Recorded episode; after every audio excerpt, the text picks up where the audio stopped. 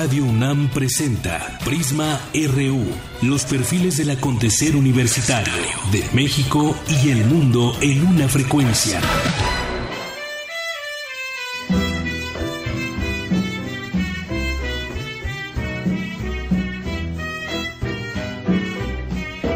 Dos gardenias para ti, con ella quiero decir, te quiero, te adoro, mi vida. Ponle toda tu atención, que serán tu corazón y el mío. Dos gardenias para ti que tendrán todo el calor de un beso, de esos besos te pedí y que jamás te encontrarán en el calor de otro querer. A tu lado vivirán y se hablarán como cuando estás conmigo y hasta creerán que te dirán te quiero. Pero si un atardecer las gardenias de mi amor se ¿Qué tal? Muy buenas tardes. Gracias por acompañarnos aquí en Prisma RU de Radio UNAM. Yo soy Deyanira Morán y hoy iniciamos con dos gardenias en la voz de Ibrahim Ferrer que un día como hoy nació, un 20 de febrero de 1927 allá en San Luis, Cuba, murió un 6 de agosto de 2005 en La Habana, Cuba. Y esto que escuchamos se llama Dos Gardenias.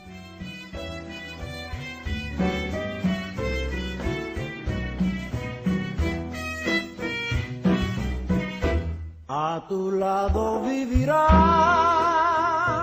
y se hablarán solo cuando estás conmigo. Y hasta creerán que te dirán te quiero. Pero si un atardecer las gardenias de mi amor Así arrancamos hoy Prisma RU. En unos momentos tendremos, ya está aquí con nosotros, ya llegó y en un momento lo tendremos aquí en el estudio, a Yair Piña, alumno de la Facultad de Ciencias y estudiante asociado del Instituto de Ciencias Nucleares de la UNAM, porque pues queremos platicar con él sobre lo último que hay en noticias, porque pues eh, Yair Israel Piña López fue notificado de su selección por parte de Mars Society como astronauta de misión análoga. Nos platicará todos los detalles en un momento y también estaremos estaremos más adelante platicando con la periodista Valeria Durán por el tema de los feminicidios, no todos los asesinatos con violencia para donde mueren las mujeres son considerados feminicidios porque hay hay vacíos legales. Le platicaremos todo con ella. También estaremos en las notas universitarias platicando además además de que platicaremos con Jair Piña sobre medicina tradicional, maíz transgénico. Y también ahora que pues ya nos enteramos de la prisión domiciliaria del Bester Gordillo, conversaremos con el doctor Miguel Carbonel, abogado constitucionalista e investigador del Instituto de Investigaciones Jurídicas de la UNAM.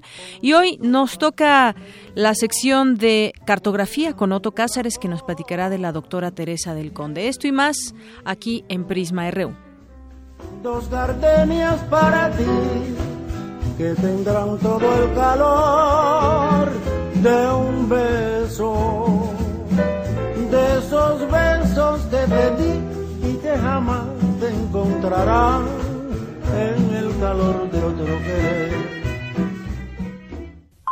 Portada RU.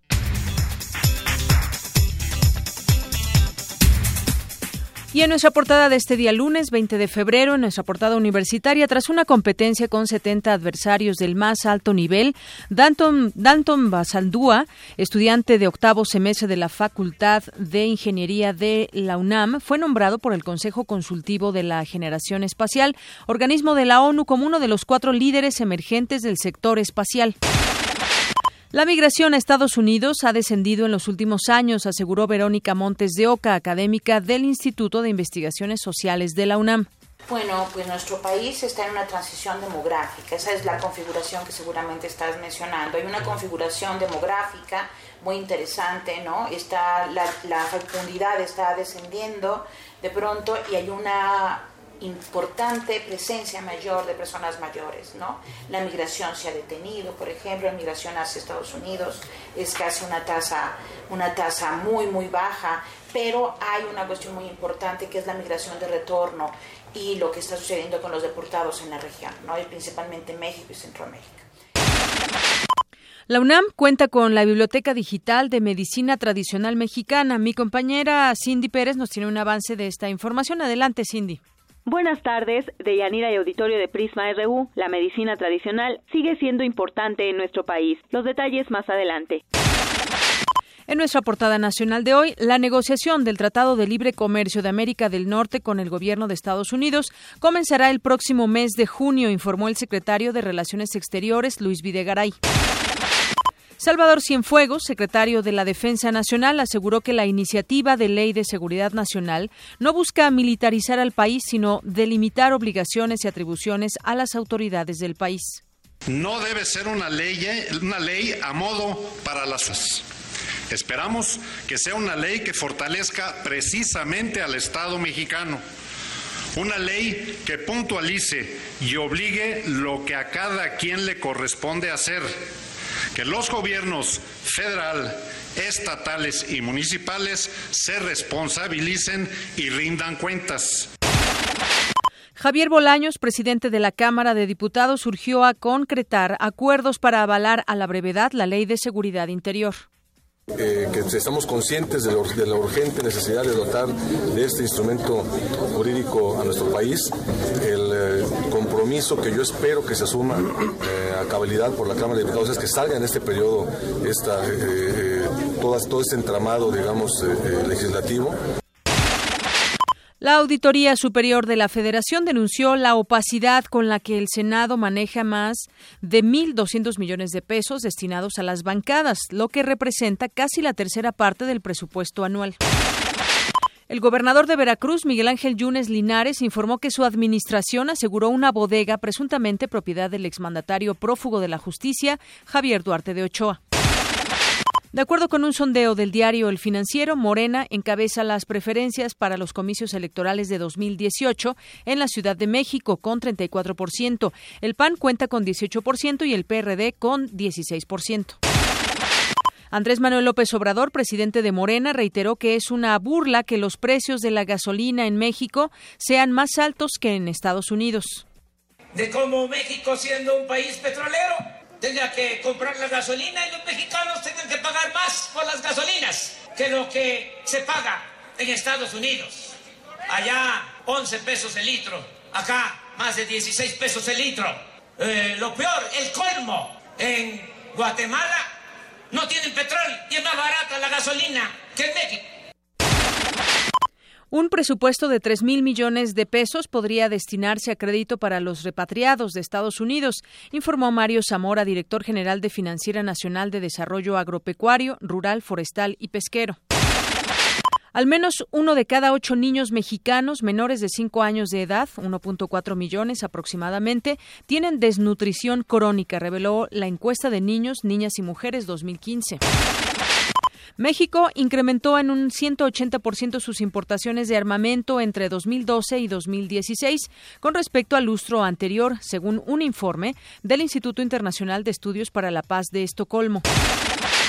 Los cárteles del Golfo, del Noreste y los Zetas libran una disputa territorial en Tamaulipas por el control de tráfico de drogas e indocumentados, así como el robo de hidrocarburos, de acuerdo con informes de la Procuraduría General de Justicia de la entidad. Con el fin de evitar que las empresas evadan el pago de cuotas patronales de seguridad social y los impuestos, el SAT y el IMSS firmaron un convenio de colaboración. Hoy en nuestra portada de Economía y Finanzas, en 2016 la producción de gasolinas cayó 14.7% respecto a 2015. Mi compañero Abraham Menchaca nos tiene un avance de la información. Deyanira, buenas tardes. Para el maestro Fabio Barbosa Cano, académico del Instituto de Investigaciones Económicas del UNAM, la situación actual de Pemex obligaría a depender de las gasolinas estadounidenses a precios caros. Más adelante la información. Durante 2015, la recaudación que se obtuvo del impuesto especial sobre producción y servicios que se cobra en la gasolina y el diésel fue 625% mayor a lo que se presupuestó. México tiene hoy un déficit comercial superior a los 64 mil millones de pesos con China, el más grande desequilibrio comercial respecto a cualquier nación con la que se comercia, según estadísticas del Banco de México. En la segunda semana de febrero, el aguacate, el jitomate y el limón tuvieron mayor fluctuación en sus precios, según datos del INEGI. Hoy en nuestra portada internacional, negocios, universidades y ciudadanos se unieron a la campaña Un día sin nosotros en el Reino Unido para llamar la atención sobre la contribución de los migrantes a la nación tras el Brexit. La ONU declaró en estado de hambruna en Sudán del Sur, alertó que unas 100.000 personas están en riesgo de inanición y otro millón más está al borde de padecer hambruna. Hoy conmemoramos el Día Mundial de la Justicia Social. Mi compañero Antonio Quijano nos tiene un avance de esta información. ¿Qué tal, Deyanira? Buenas tardes a ti al público de Prisma RU. Hoy se conmemora el Día Mundial de la Justicia Social, que tiene como objetivos erradicar la pobreza, promover un empleo digno, la igualdad de género y el acceso al bienestar social. Pero poco hay que celebrar. En unos momentos, más información. Gracias y más información internacional con Eric Morales. Eric, buenas tardes. ¿Qué tal, Deyanira? Buenas tardes. Hoy Donald Trump cumple un mes al frente del gobierno de Estados Unidos. Además, con el 39.5% de los votos contados hasta el momento, Lenin Moreno se perfila para ser el nuevo presidente de Ecuador. Todos los detalles más adelante. Gracias, Eric. Nos vamos ahora a un avance de la información cultural con Tamara Quiros. Tamara, buenas tardes. Deyanira, esta tarde nos acompañará Octavio Vega, actor de la obra de teatro Inevitable. Además, el productor mexicano Esteban Arrangois fue premiado con un oso de plata en el Festival Internacional de Cine de Berlín por su cortometraje En Sueño de la Pradera. En un momento la información.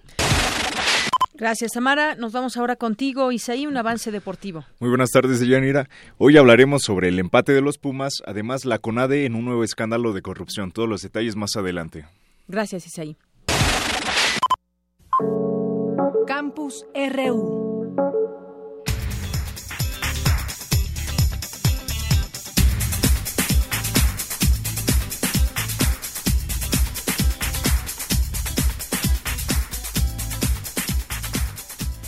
Bueno, y como les había dicho, ya estamos aquí en el estudio y nos da mucho gusto recibirlo aquí en cabina. Es un honor que estés aquí con nosotros.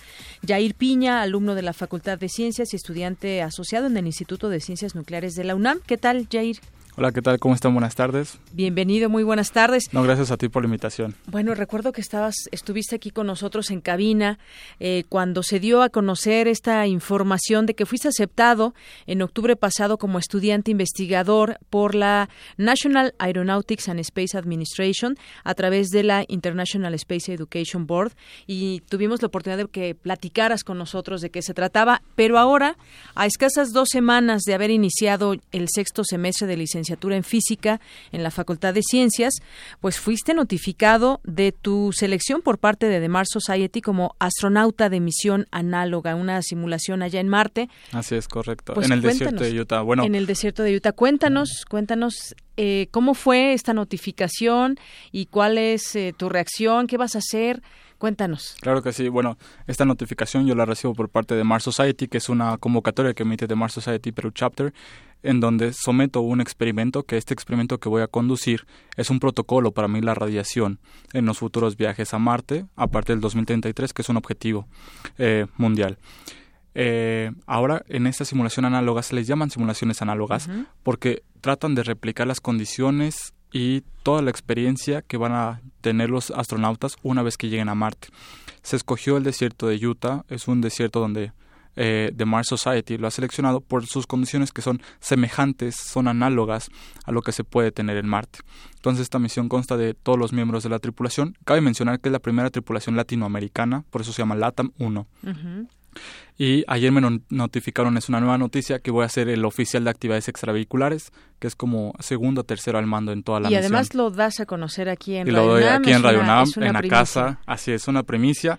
Y me escogieron eh, oficial de actividades extravehiculares, EVA Officer, por los protocolos que voy a realizar. Entonces voy a estar encargado de las caminatas que se realicen fuera del hábitat, todos estos protocolos para mantener a salvo a los futuros astronautas y a, mis compañeros de esta tripulación. Así es. Muy bien, pues qué interesante. Apenas vas, hay que mencionarlo, en el sexto semestre de la licenciatura en física. ¿Cuántos semestres son en total? Nueve. Son nueve. Y bueno, nos dices que se van a hacer una serie de protocolos, medir radiación y cómo estaría a salvo toda eh, la tripulación. ¿Quiénes son esas personas? ¿Ya los conoces con los que vas a, hacer esta expedición? Al único que conozco así en persona es un colega mío de Naciones Unidas, Camilo Reyes que él es colombiano y ayer nos tocó hablar con toda la tripulación a distancia, vía Skype, en donde planeamos todo esto y más que nos acaban de dar los, los roles de la misión. Quedan dos meses para la misión. Se dice fácil, pero es un trabajo muy arduo, muy rígido, donde el desgaste ya comenzó. Porque todo tiene que salir a la perfección, la primera misión latinoamericana. Y algo que quiero resaltar es de que vamos a realizar este protocolo para para determinar la radiación en los futuros viajes ha sido con tecnología desarrollada en la Facultad de Ciencias y en el Instituto de Ciencias Nucleares de la UNAM pues mucho orgullo también para la UNAM y para México. Eh, ¿De qué otros países también van estas personas en la tripulación? ¿Cuáles son sus edades? ¿Son tan jóvenes como tú? No, yo soy el más joven que va a asistir a, este, a esta base de investigación en el desierto, por sus siglas MDRS en inglés, el Mars Desert Research Station. Soy el más joven, el que le sigue después de mí tiene 27 años y así sucesivamente. ¿Tú tienes? 20. 20 años. 20 años. Eh, van de Colombia, de Perú, van de Costa Rica y de Argentina. Muy bien. Y entonces, ahorita están en todos los preparativos. Nos decías que queda poco tiempo, están ah, estás trabajando, me a imagino. forzadas, casi exactamente. Las 24 horas. Cuéntame exactamente en qué consiste tu trabajo, qué estás haciendo en el día a día. Platícanos cómo, cómo te estás preparando y preparando también para que la tripulación tenga un, pues, una buena incursión. Claro que sí. Eh, lo primero que estoy haciendo es calibración. Trabajamos con detectores pasivos que tienen propiedades termoluminiscentes. Entonces estos detectores fueron desarrollados en el Instituto de Ciencias Nucleares, los estamos calibrando. Posteriormente un detector activo que en tiempo real nos dice cuánta radiación están recibiendo. Lo estamos diseñando porque ambos dispositivos van a estar en cada uno de los trajes de los astronautas, pero además para actividades extravehiculares, es decir, fuera del hábitat, se van a poner dentro de un globo estratosférico, se va a lanzar a la estratosfera para ir monitoreando la radiación, la presión, la temperatura, lo cual va a ser muy viable para poder tener otro tipo de determinación y de caracterización de la radiación que se pueden encontrar en Marte. Y em, con base en mi preparación es correr todos los días mínimo 5 kilómetros, dieta, porque el desgaste que se va a tener en esas semanas dentro del MDRS va a ser muy fuerte. ¿Cuánto tiempo van a estar ahí? La misión comienza el 29 de abril al 17 de mayo. Muy bien. Bueno, pues es un gusto que estás, que estés aquí, que nos platiques, que nos des esta primicia. ¿Cuál va a ser entonces tu, tu mi cargo dentro tu de cargo dentro de esta expedición? Sí, es EVA Officer, oficial de actividades extravehiculares. Muy bien. Bueno, pues ojalá que puedas venir en otra ocasión. Te invitamos para que nos platiques cómo, cómo le fue a la tripulación. Y también, bueno, pues antes de finalizar, después de esto, ¿qué vendrá? Bueno, primero sacar este pendiente, que es todo, un reto. y después, ¿qué estás pensando? De Yanira y haciendo memoria, el pasado 11 de noviembre, días después del triunfo de Trump como presidente, México enfrentó a Estados Unidos en el primer partido del hexagonal final de la CONCACAF.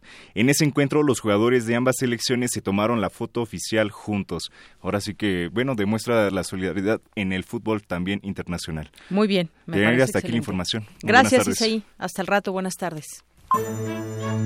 Arte y cultura.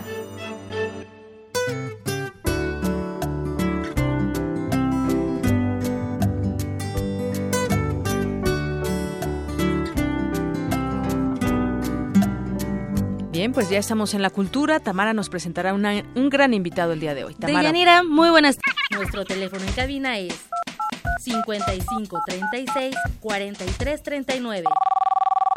Prisma RU. Un programa con visión universitaria para el mundo.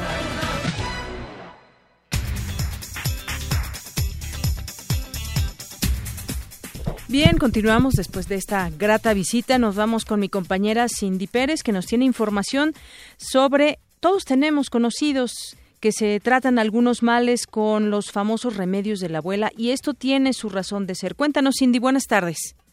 Buenas tardes, de Yanira y Auditorio de Prisma RU. En nuestro país, la enérgica contra las prácticas xenofóbicas del presidente de Estados Unidos, dijo el rector de la UNAM, aunque aclaró que no pretende, no se pretende denostar al pueblo norteamericano. Yo quisiera también agregar algo y decir qué, es lo que no es esta marcha. Eh, mire, esta no es una marcha en contra del pueblo norteamericano, no es una marcha en, en contra del pueblo norteamericano, nos debe quedar claro. El pueblo norteamericano es un pueblo al que respetamos y en muchos sentidos admiramos. Y hay que decir que este, esta nación tiene los brazos abiertos para negociar con ellos, para recibirlos con hospitalidad y para que puedan gozar de nuestra cultura. También de alguna forma esta marcha debe aprovecharse para decirle gracias a aquellas decenas de millones de norteamericanos que se han opuesto a las políticas xenofóbicas del presidente norteamericano. Y creo que también a ellos les debemos este reconocimiento que en forma unida debemos hacer. Serán dos contingentes, uno que partirá del hemiciclo a Juárez y el otro del Auditorio Nacional, y ambos concluirán en el Ángel de la Independencia, donde a las 14 horas, dos de la tarde, se entonará el himno nacional. María Amparo, María Casar, de Mexicanos contra la Corrupción, aclaró que quien quiera puede acudir al evento porque es momento ya no están tan interesados en el uso de las plantas. Muchos de los terapeutas tradicionales ya son muy viejitos y ellas nos dicen es que las jóvenes ya no quieren aprender. Ellas ya no atienden partos porque dicen pues a mi edad ya no me puedo arriesgar a atender los partos. Deyanira, te comento que la UNAM cuenta con la Biblioteca Digital de la Medicina Tradicional Mexicana, en donde se pueden consultar desde descripciones de los terapeutas tradicionales hasta los datos de las plantas más usadas. Hasta aquí el reporte. Muy buenas tardes. Gracias, Cindy. Muy buenas tardes. Nos vamos ahora con mi compañera Dulce García. Eh, durante mucho tiempo, el maíz transgénico ha enfrentado ataques sin verdadero sustento. Es lo que afirma un académico de la UNAM y mi compañera Dulce García nos tiene los detalles de la información. Dulce.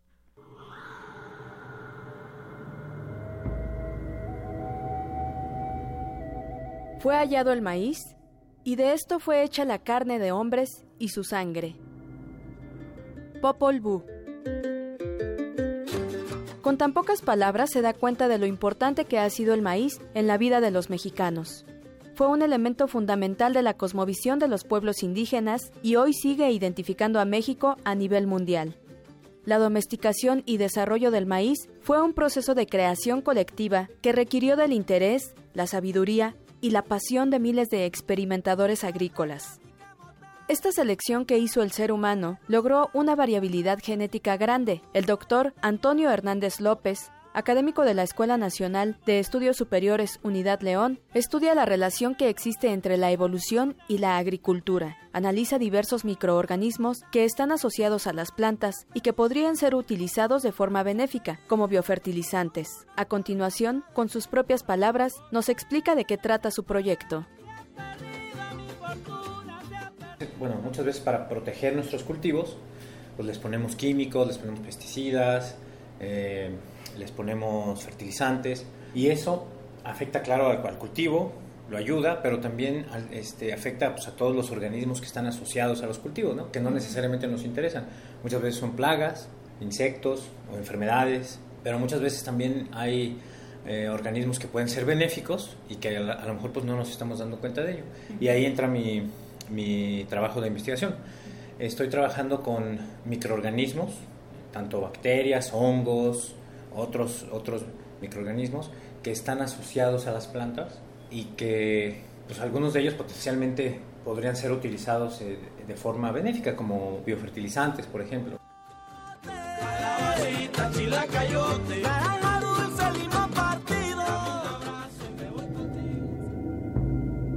Así entró el maíz en la formación del hombre, por obra de los progenitores y moliendo entonces las mazorcas amarillas y las mazorcas blancas, hizo Ixmucané nueve bebidas. Y de este alimento provinieron la fuerza y la gordura, y con él crearon los músculos y el vigor del hombre. De maíz amarillo y de maíz blanco se hizo su carne, De masa de maíz se hicieron los brazos y las piernas del hombre. Únicamente masa de maíz entró en la carne de nuestros padres, los cuatro hombres que fueron creados.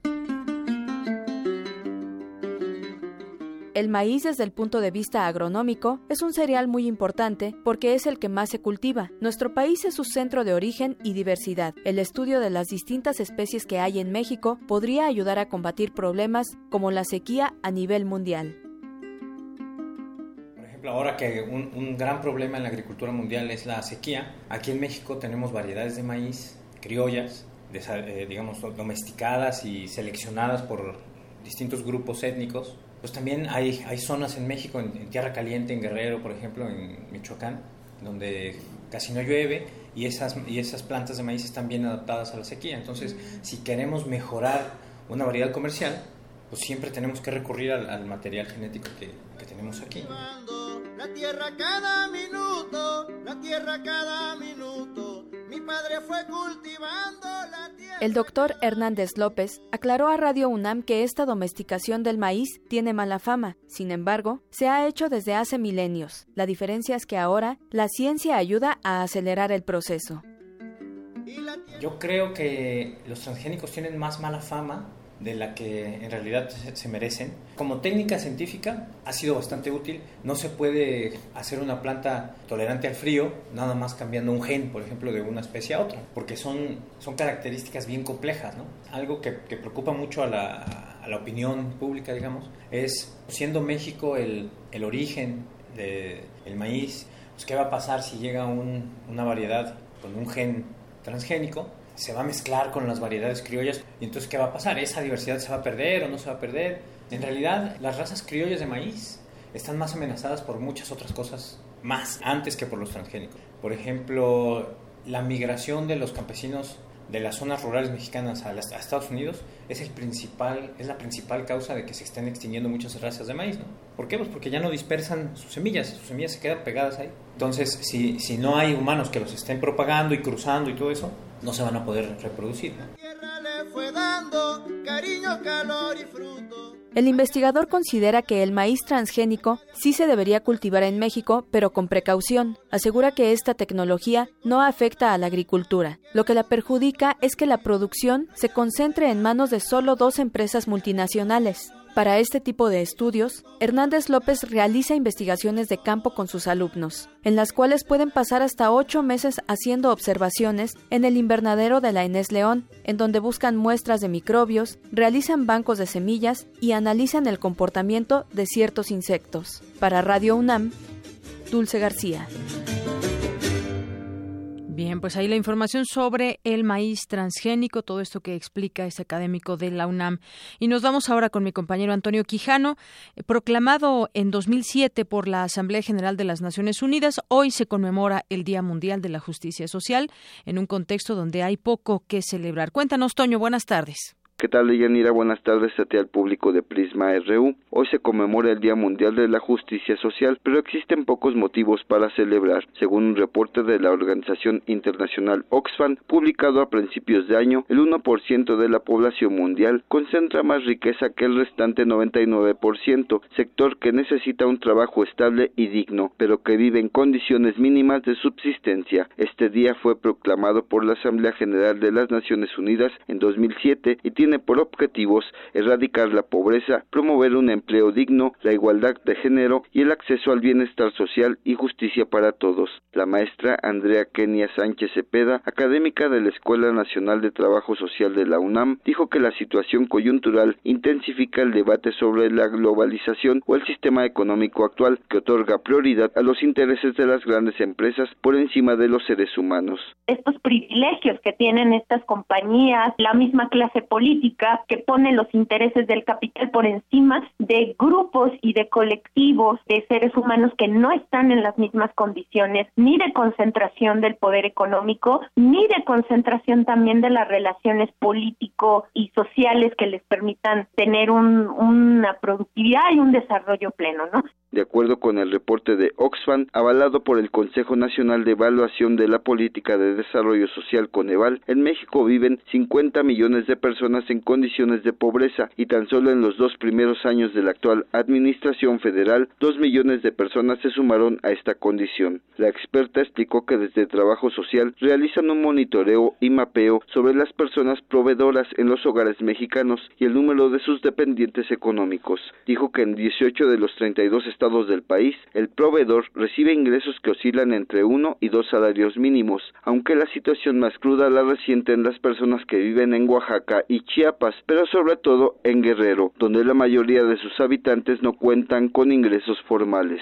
Yo quisiera señalar este ejemplo como paradigmático porque es el que yo creo más muestra la relación que existe entre la desigualdad, la pobreza y la generación de la violencia y que es un tema, por supuesto, es, es un tema de injusticia social, pero como dicen los clásicos, hablar de injusticia social es hablar de justicia social. De Yanira Auditorio, hasta aquí mi reporte. Buenas tardes. Gracias, buenas tardes, Toño. Nacional RU.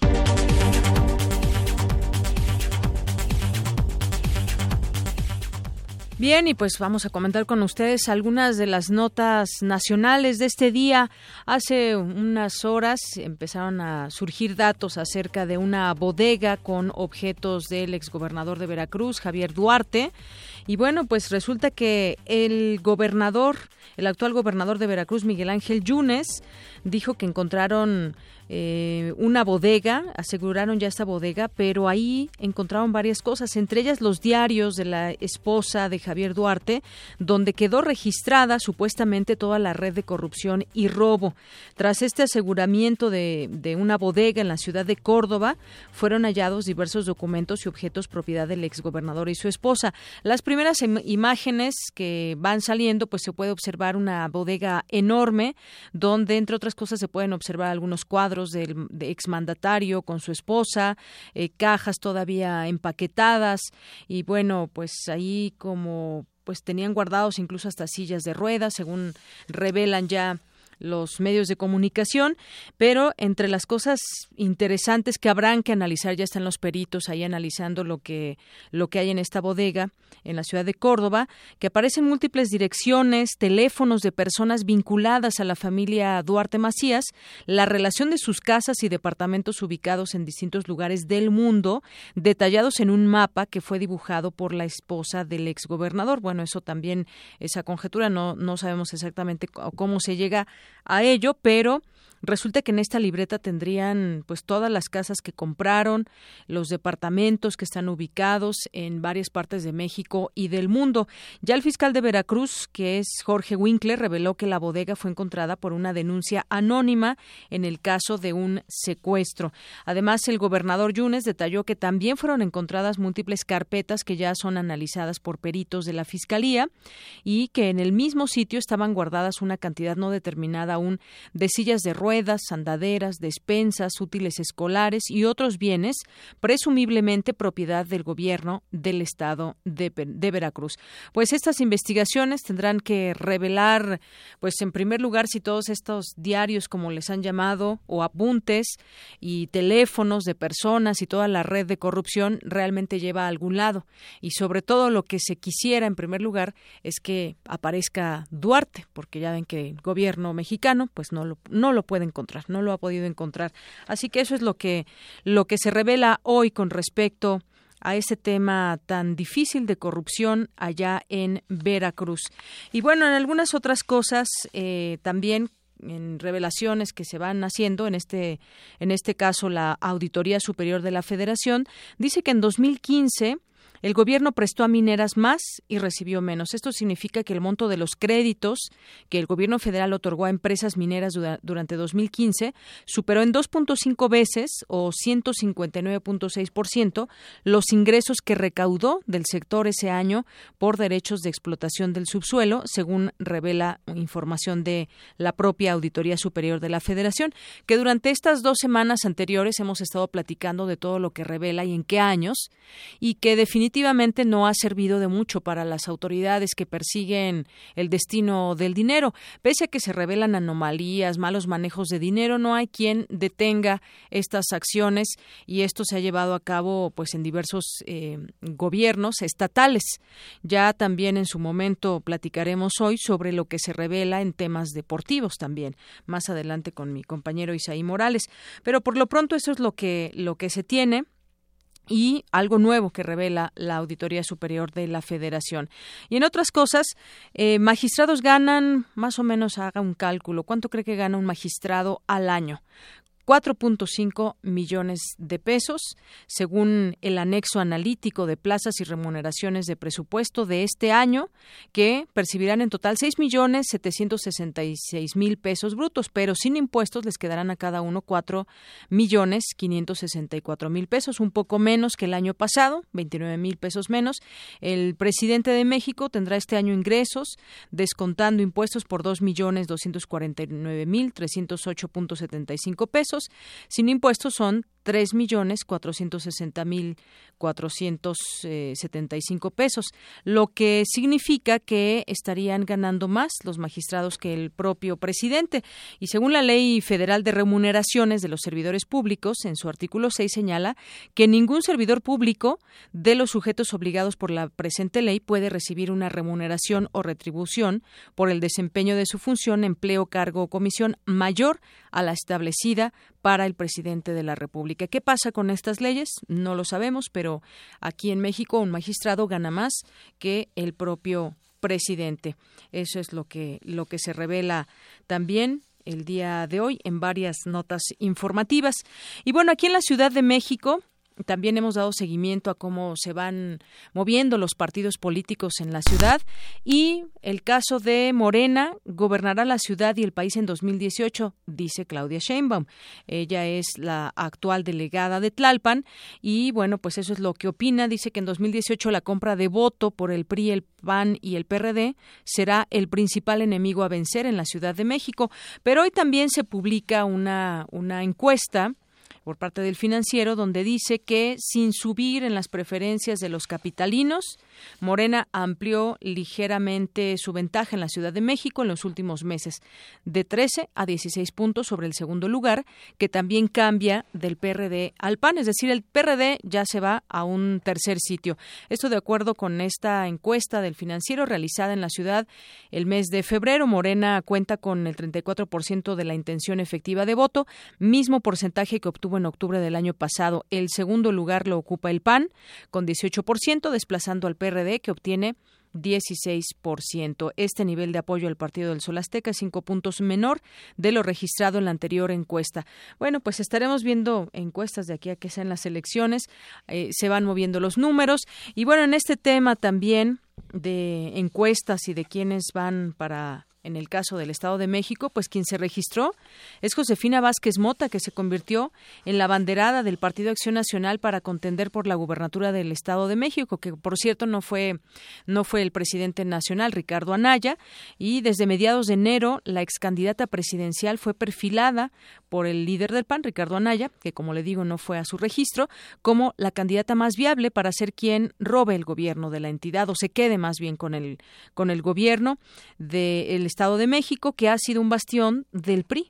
En la última encuesta, el financiero también la panista la coloca en primer lugar con 33% de las preferencias, seguida del priista Alfredo del Mazo y Delfina Gómez, que prácticamente están empatados con 21 y 20%. Alfredo del Mazo del PRI, Delfina Gómez de Morena. Pues estaremos viendo cómo se mueven los números en este sentido, pero ya es un hecho que Josefina Vázquez Mota encabeza las preferencias y ya se registró por parte del Partido Acción Nacional. Queremos escuchar tu voz. Nuestro teléfono en cabina es 55 36 43 39. Para nosotros, tu opinión es muy importante. Síguenos en Facebook como Prisma RU. Prisma RU.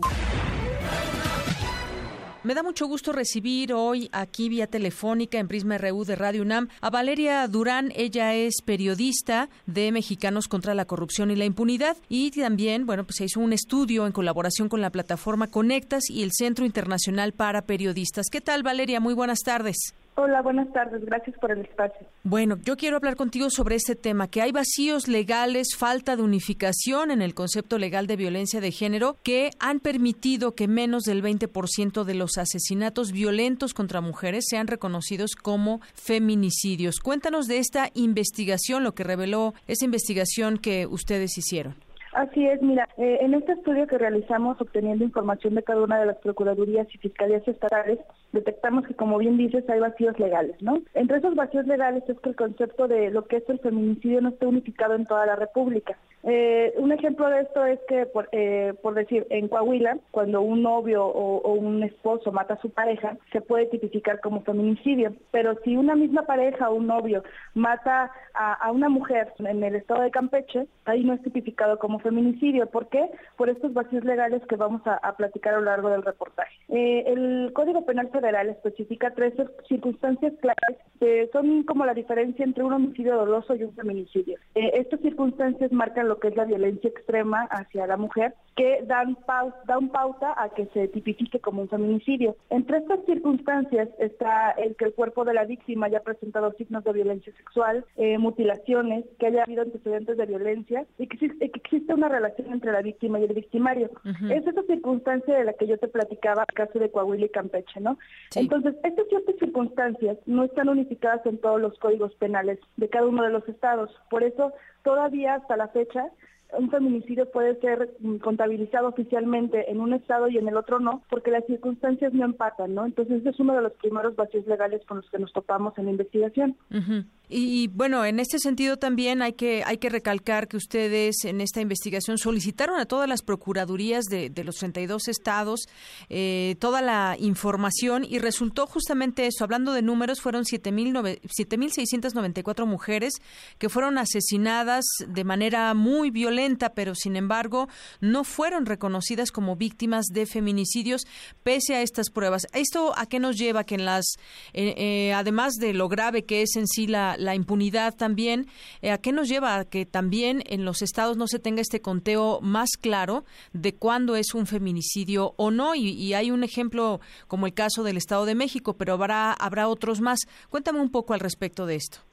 Sí, mira, hay un ejemplo muy claro que, que identifica a la perfección lo que es el subregistro que existe en el tema de feminicidios y la falta de atención incluso de las mismas autoridades al tema, ¿no? Eh, como bien dices, hubo alrededor de 10.000 mujeres asesinadas, pero menos del 20% fue tipificado como, como feminicidios. Eh, estamos hablando de que alrededor de estos últimos cinco años han habido 1.887 mujeres eh, víctimas de un homicidio doloso que fue tipificado como feminicidio, solamente 1.887. Pero hay un dato interesante, al igual que el del Estado de México, ocurre algo muy peculiar en el Estado de Tamaulipas. Tamaulipas nos reportó solamente un feminicidio durante los últimos cinco años, pero cuando pedimos una solicitud de acceso a la información preguntando cuántos homicidios dolosos con rastro de, de violencia sexual o mutilación tenían, nos dieron como respuesta un listado de 50 mujeres víctimas de homicidios dolosos con rastros de mutilación.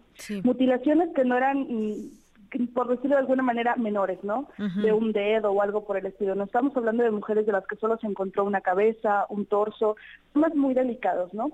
Entonces, al hacer un comparativo entre esa respuesta y su respuesta de feminicidios, surgió la pregunta de inmediato del por qué solamente reconocer uno cuando tu mismo código penal te, te, especifica que si la mujer tiene, tiene rastros de, mutilación o rastros de violencia sexual, debe de ser investigado y tipificado como un feminicidio. ahí vemos este tema del subregistro. Dime, Así es. Valeria, en este caso, ustedes están revelando todos estos datos y este concepto y la tipificación y, todo lo que respecta al, tema. ¿Qué hacen las autoridades? Las autoridades nos van a decir, bueno, pues si yo no tengo este concepto y hay estos vacíos legales, bueno, pues yo estoy, yo estoy generando la justicia por el camino, por las vías que yo tengo. ¿Qué se debe hacer o qué se puede hacer para que sí sea tipificado como feminicidio estos asesinatos?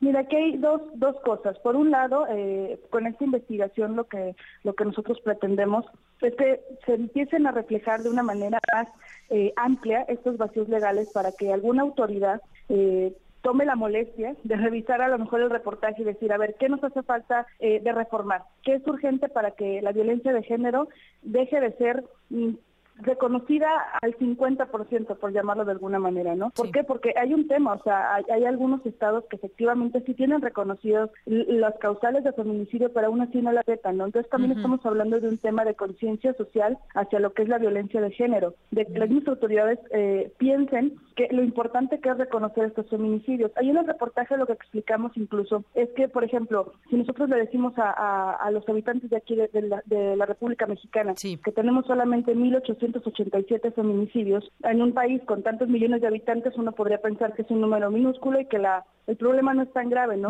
Entonces, si le cambiamos la cifra y le decimos, oye, ha habido más de 10.000 mujeres víctimas de feminicidio, te impacta. Entonces, hay que hay que hacer, hay que crear conciencia de lo que realmente eh, importa al hacer la diferencia entre un homicidio doloso y un feminicidio, ¿no?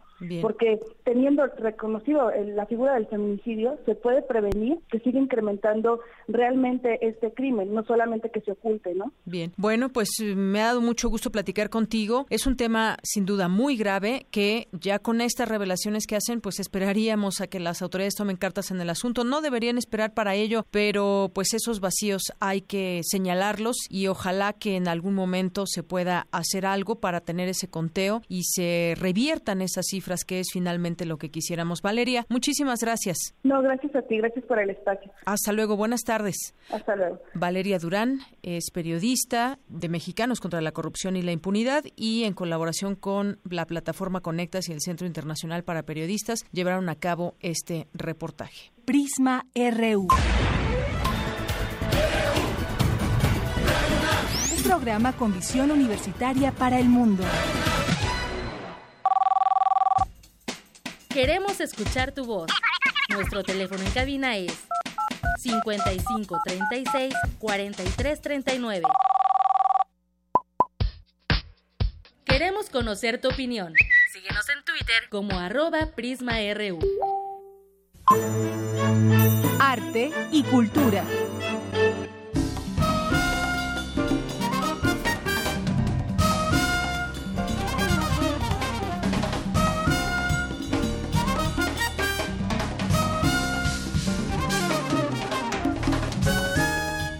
Tamara, buenas tardes. Hola, Deyanira. ¿Sonido Emiliano? Así es, sonido Emiliano con el pianista cubano Osmani Paredes. Eso es lo que escuchamos de fondo.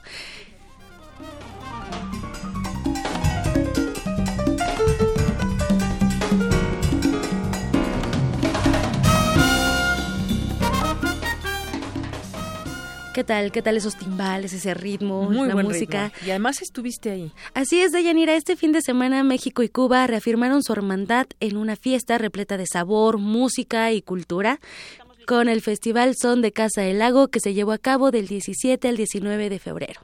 Ya lo, ya lo dices bien, tuve el placer de asistir y conocer a Osmani Paredes, un gran tipo y les preparé una nota al respecto. Vamos a escuchar y regreso en una hora con más información. Adelante.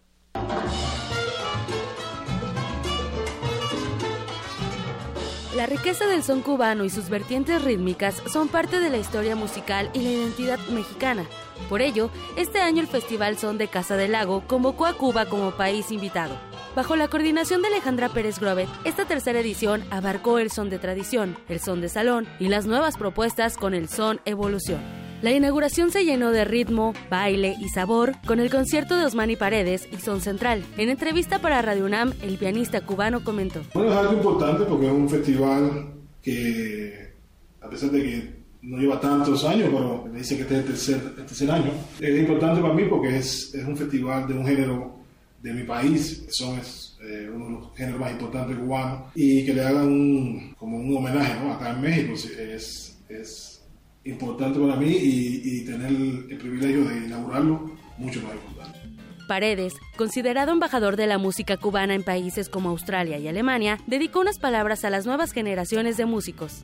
Y a las nuevas generaciones que, que sigan, que siempre mantengan la tradición, las raíces, que hay que defenderla, del país que sea. Si eres mexicano, tienes que defender tus raíces, si eres cubano, tus raíces, de, de cualquier país.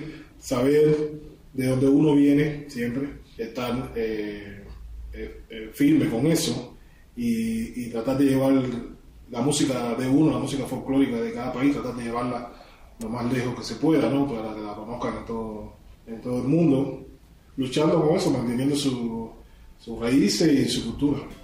Respecto al aniversario luctuoso del cantante y compositor Benny Moré, quien inmortalizó temas como Te quedarás, Mucho corazón y Cómo fue, Paredes resaltó la importancia del legado del también conocido como el bárbaro del ritmo.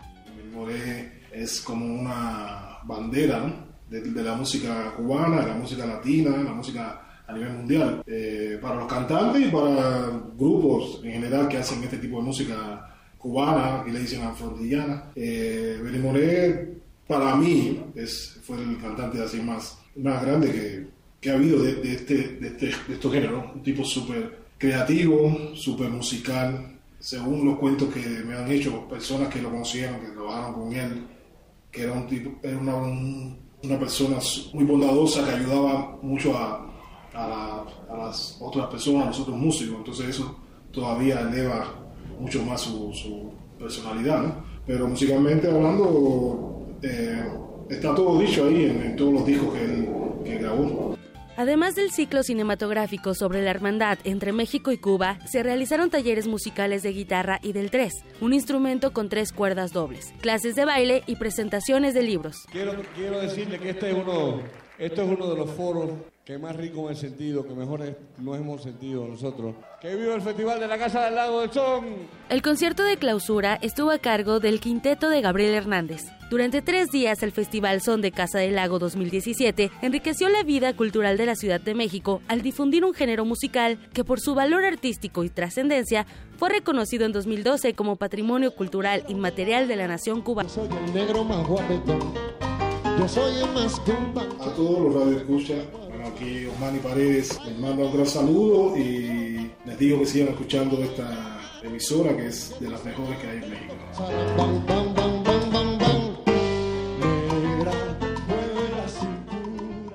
Prisma RU. Para nosotros, tu opinión es muy importante. Síguenos en Facebook como Prisma RU. Zarpazo RU.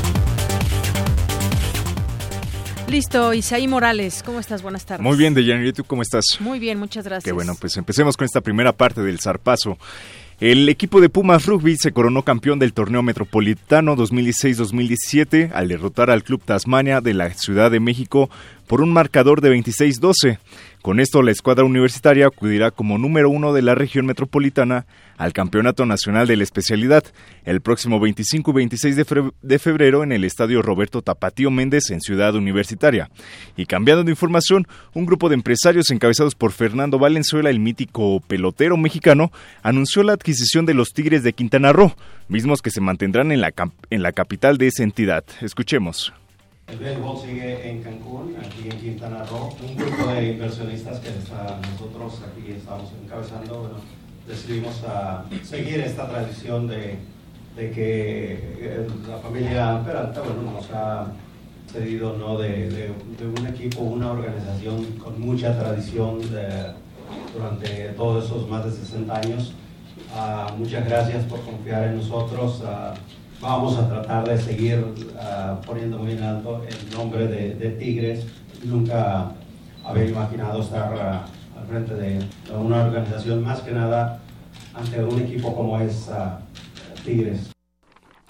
Y bueno, esto luego de que el ahora expropietario Carlos Peralta reveló que la novena, fundada en 1955, estaba en venta y así como en sus mejores épocas el Toro Valenzuela apareció para salvar a la franquicia con 62 años de tradición. Y bueno, en más información, la Auditoría Superior de la Federación denunció irregularidades en el manejo del presupuesto en el ámbito deportivo, como hemos estado dando más notas informativas de Yanira, uh -huh. pues... Eh, También sobre... el deporte le llega a estos cuestionamientos. Lamentablemente, lamentablemente, mi compañera Cindy Pérez nos tiene más detalles. Buenas tardes, Deyanira, Isaí y auditorio de Prisma RU. Desde su llegada a la Comisión Nacional del Deporte el 16 de abril del 2015, Alfredo Castillo y la dependencia se han visto envueltos en controversias. La CONADE entró en conflicto con el Comité Olímpico Mexicano porque Castillo denunció que las federaciones nacionales tenían irregularidades por 3.600 millones de pesos y esto incluso puso en peligro la participación de México en los Juegos Olímpicos de Río 2016.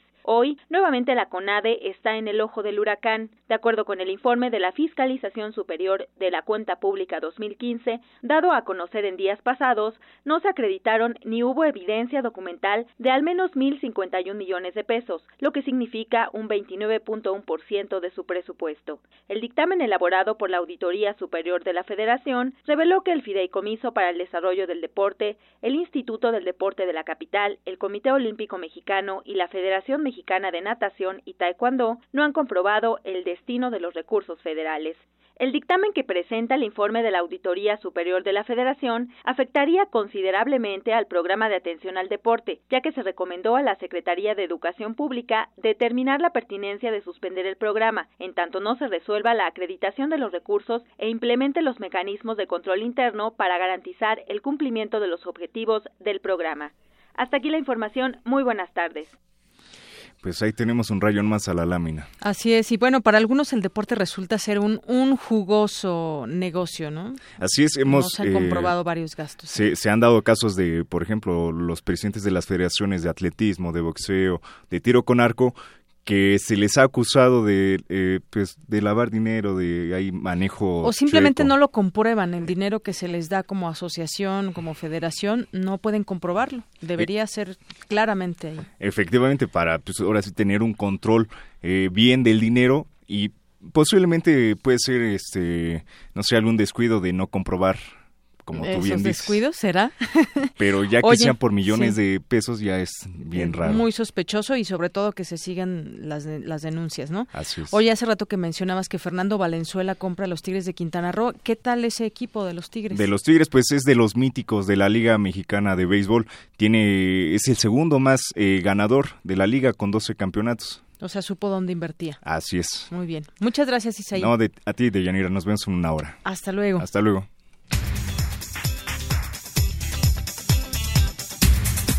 Y vámonos al resumen de la primera hora de Prisma RU. Ya está aquí con nosotros Ruth Salazar. Ruth, buenas tardes. Buenas tardes, Deyanira. Gracias a ti y a todo nuestro auditorio. Este es el resumen.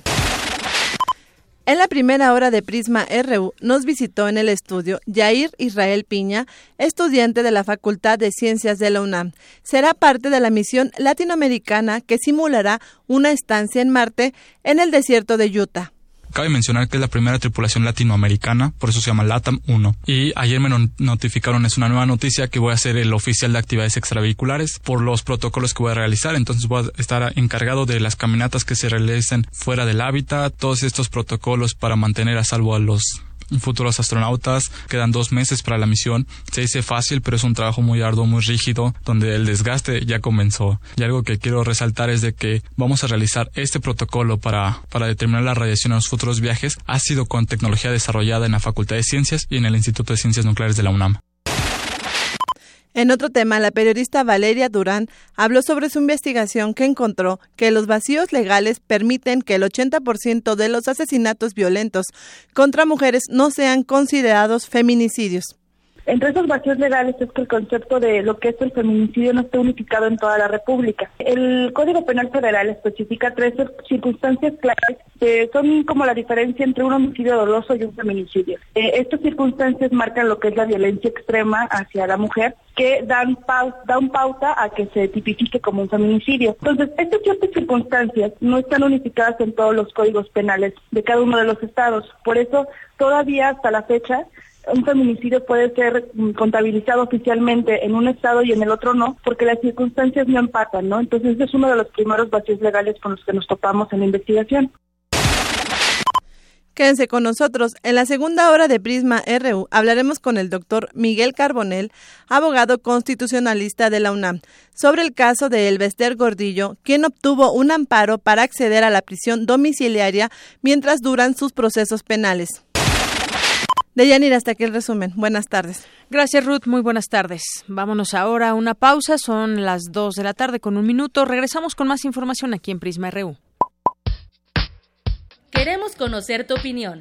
Síguenos en Twitter como arroba PrismaRU. Queremos escuchar tu voz. Nuestro teléfono en cabina es 55 36 43 39. De las vistas de Salvador Toscano a la época de oro. Del celuloide, a, la era digital. Filmoteca UNAM. Sala de exposiciones, acervo y restauración, cine en línea, talleres, hemeroteca. Circuito Mario de la Cueva, frente a la Facultad de Ciencias Políticas y Sociales. Entra a www.filmoteca.unam.mx. En Facebook y Twitter somos Filmoteca UNAM. Ahí encontrarás la oferta visual que tenemos para ti. Filmoteca UNAM. La principal causa de muerte de niños mexicanos entre 5 y 14 años es el cáncer. Muchos de esos casos podrían eliminarse si son tratados a tiempo. Por eso estamos trabajando para lograr más recursos para el IMSS, ISTE y Seguro Popular y así poder ofrecer un tratamiento integral a más casos de cáncer infantil. Soy Carlos Puente, vocero del Partido Verde. Seguiremos trabajando por la salud de todos los mexicanos. Más de 450 corazones reunidos en la sala Nezahualcóyotl para fusionar sus voces y lograr una armonía. Todos podemos cantar. No te pierdas el concierto de clausura del primer Festival Internacional de Coros Universitarios, conducido por Ana Patricia Carvajal Córdoba. Sábado 25 de febrero, 9 de la noche, 96.1 FM, Radio UNAM. La obra del artista clásico del renacentismo alemán, Lucas Cranach, se puede apreciar en el Museo Nacional de San Carlos. La muestra está integrada por 10 tablas del siglo XVI creadas por el pintor, que establecen un diálogo con pinturas y grabados de otros autores contemporáneos procedentes de diversos museos. La exposición Lucas Cranach, Sagrada Emoción, se puede visitar en el Museo Nacional de San Carlos, en Avenida Puente de Alvarado número 50, Colonia Tabacalera, Ciudad de México. Permanece en tu asiento, porque esta es Tercera Llamada. Gran final del Festival Internacional de Teatro Universitario, vigésimo cuarta edición, del 11 al 19 de febrero en diversos recintos del Centro Cultural Universitario. Países invitados, Argentina, Brasil, Canadá, Estados Unidos y Francia. Habrá talleres y conferencias. La entrada es libre. Más información en www.teatro.unam.mx. Invita a la Coordinación de Difusión Cultural.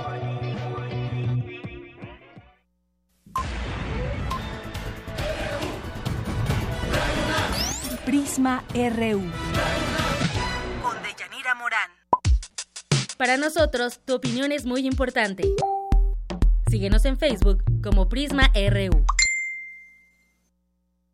Bien, pues queremos mandar, es momento de mandar saludos a quienes nos siguen también por redes sociales y opinan con nosotros, como César Uchi Uchicha, que nos dice legalmente el machismo cubre aún las leyes. Muchas gracias por comentario que platicábamos con la periodista eh, Valeria sobre el tema, Valeria Durán, que decía hay muchos vacíos legales que no permiten que muchos asesinatos o violencia contra las mujeres eh, sean tipificados como feminicidios.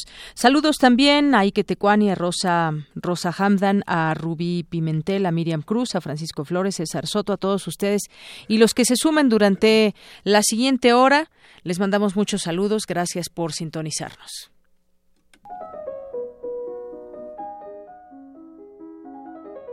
Cartografía RU con Otto Cázares.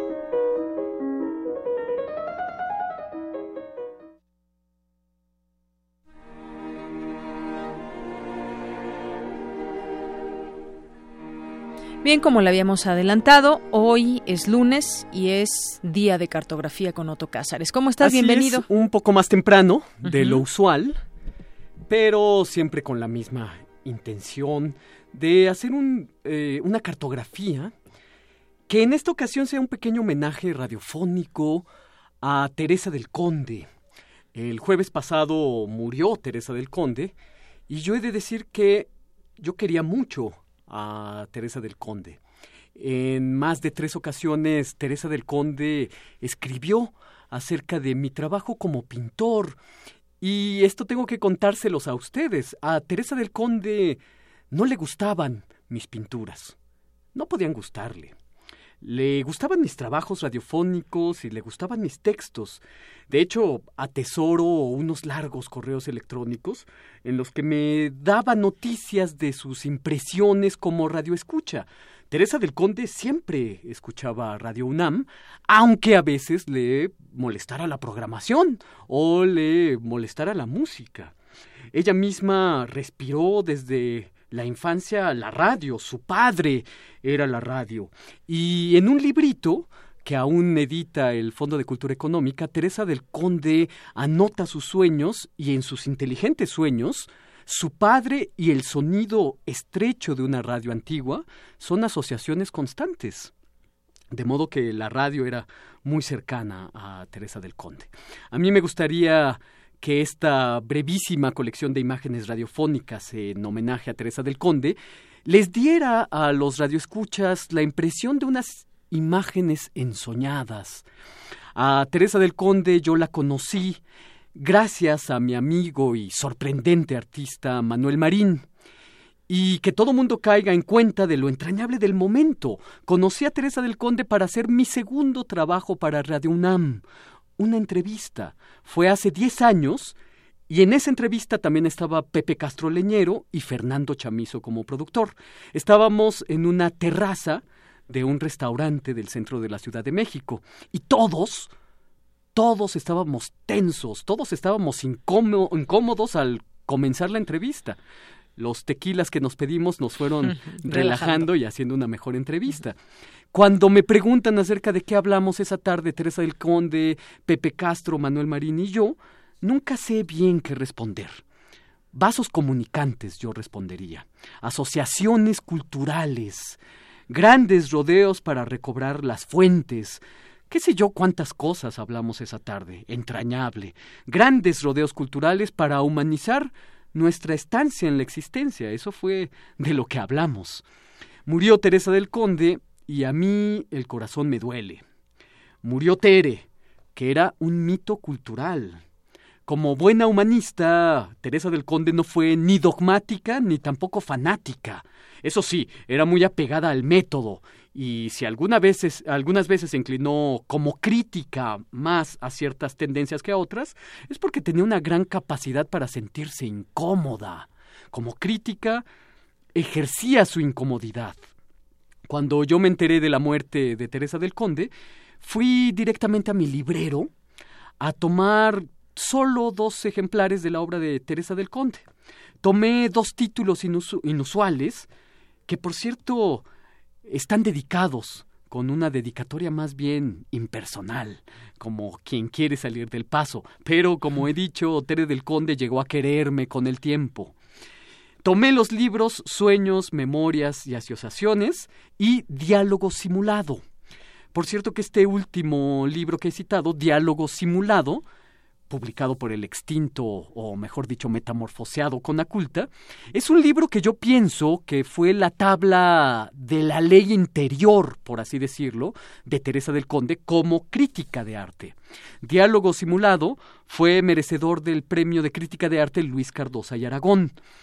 Pero ¿por qué digo que Diálogo Simulado es un libro que podemos considerar la tabla de ley interior de Teresa del Conde? Bueno, lo digo porque Diálogo Simulado es la correspondencia imaginada entre un maestro y un alumno, un alumno imaginario y un maestro imaginario. El alumno firma sus cartas con el nombre de Alcibiades y el maestro firma las suyas con el nombre de Sócrates. Y aquí tenemos un tema para la historia de las ideas.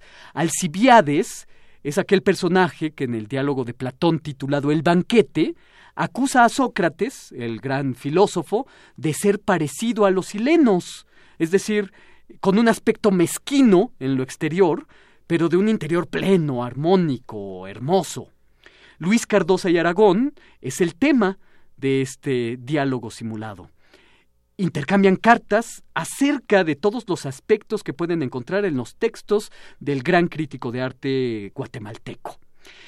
precisamente en este libro se habla acerca de la pasión por la escritura que tenía Luis Cardosa y Aragón. La pasión por la escritura, la poesía y el mundo visual. Luis Cardosa y Aragón, dice Teresa del Conde, travestido de Sócrates, escribía por un irrecusable mandamiento del alma. Cardosa y Aragón se sentían la obligación de sentirse siempre sorprendido, de estar sorprendido para poder entreverar la belleza. Y aquí yo acoto con una definición de cuño personal. La crítica de arte que hacía Teresa del Conde era como una casa que no tuviera puertas para así poder entreverar mejor la belleza.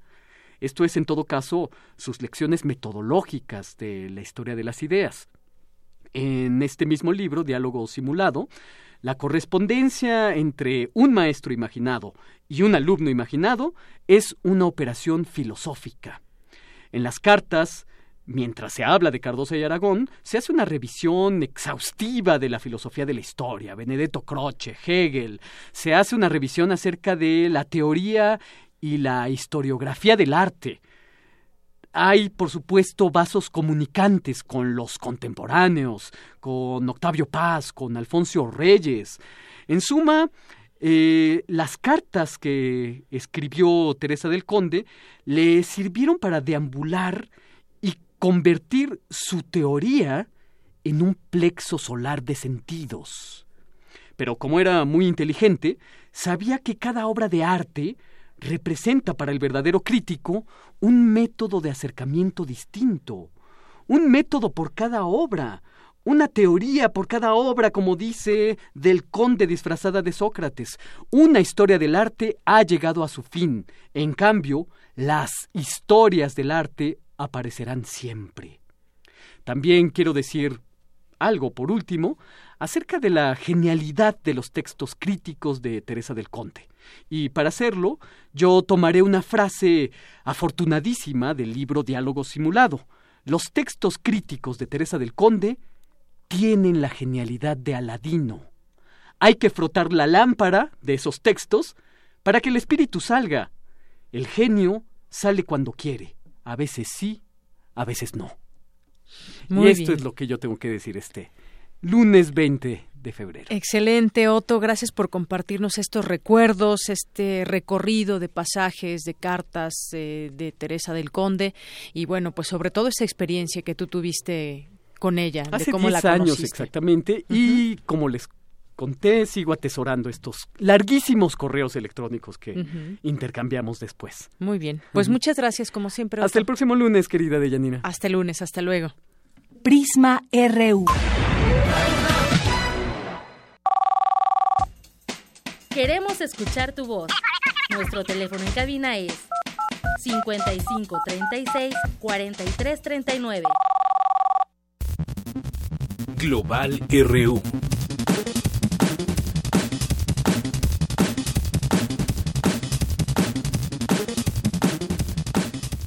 Bueno, ya nos metemos ahora, entramos a los terrenos internacionales con Eric Morales. ¿Qué tal, Eric? Buenas tardes. ¿Cómo estás, Nira? Buenas tardes. Muy bien, gracias. Qué bueno, pues vamos a comenzar con nuestro Global RU de este lunes, con información de los cinco continentes en nuestras breves internacionales. Con el 88.5% de los votos contados, el candidato de izquierda Lenín Moreno encabeza la elección presidencial de Ecuador con el 39.12% de los sufragios, mientras que el candidato de la derecha, Guillermo Lazo, cuenta con el 28.30% de los votos. En estos momentos habría segunda vuelta, la cual se llevaría a cabo el próximo 2 de abril.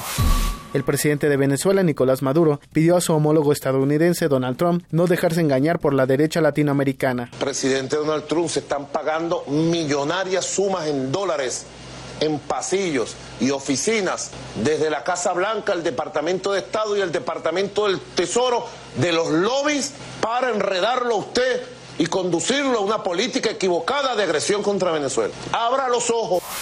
Alrededor de 30 personas, la mayoría policías, resultaron heridas por una explosión en la Plaza de Toros de Bogotá, en Colombia. Habla Enrique Peñalosa, alcalde de la ciudad. Es un mensaje de rechazo al terrorismo.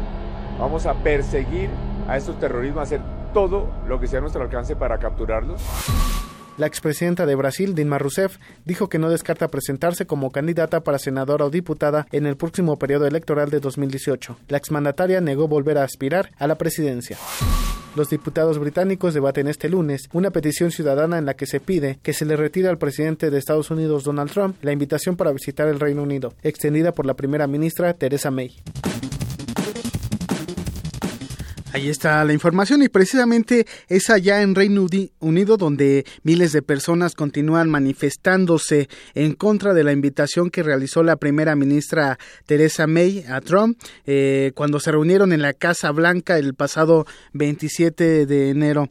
El Parlamento de, debate si cancelan esta invitación luego de una petición ciudadano, ciudadana que ha sido apoyada por académicos, artistas, organizaciones sociales y representantes de diversos grupos. Además, este lunes se realizó en Reino Unido el llamado Día sin Inmigrantes, un ejercicio similar al que se llevó a cabo la semana pasada en Estados Unidos con el hashtag un día sin nosotros, la iniciativa busca reconocer la contribución de miles de migrantes a la economía del país tras la salida de Londres de la Unión Europea. Universidades y negocios dejaron de funcionar en protesta por la política xenofóbica, eh, así lo mencionaron, que acompaña al Brexit. Un dato importante es el que reveló un informe del Centro de Estudios New Economics Foundation, el cual señala que la economía británica sufriría una pérdida de 328 millones de libras, algo así como 410 millones de dólares, si los trabajadores migrantes decidieran no trabajar durante 24 horas aportaciones económicas, culturales y humanas, desde luego, han hecho los inmigrantes a Reino Unido, ahora que pues ha decidido separarse de la Unión Europea, es lo que quieren recordar estos manifestantes, además de que también pues señalan, se manifiestan contra la visita de Donald Trump, la cual estaría programada para el próximo semestre.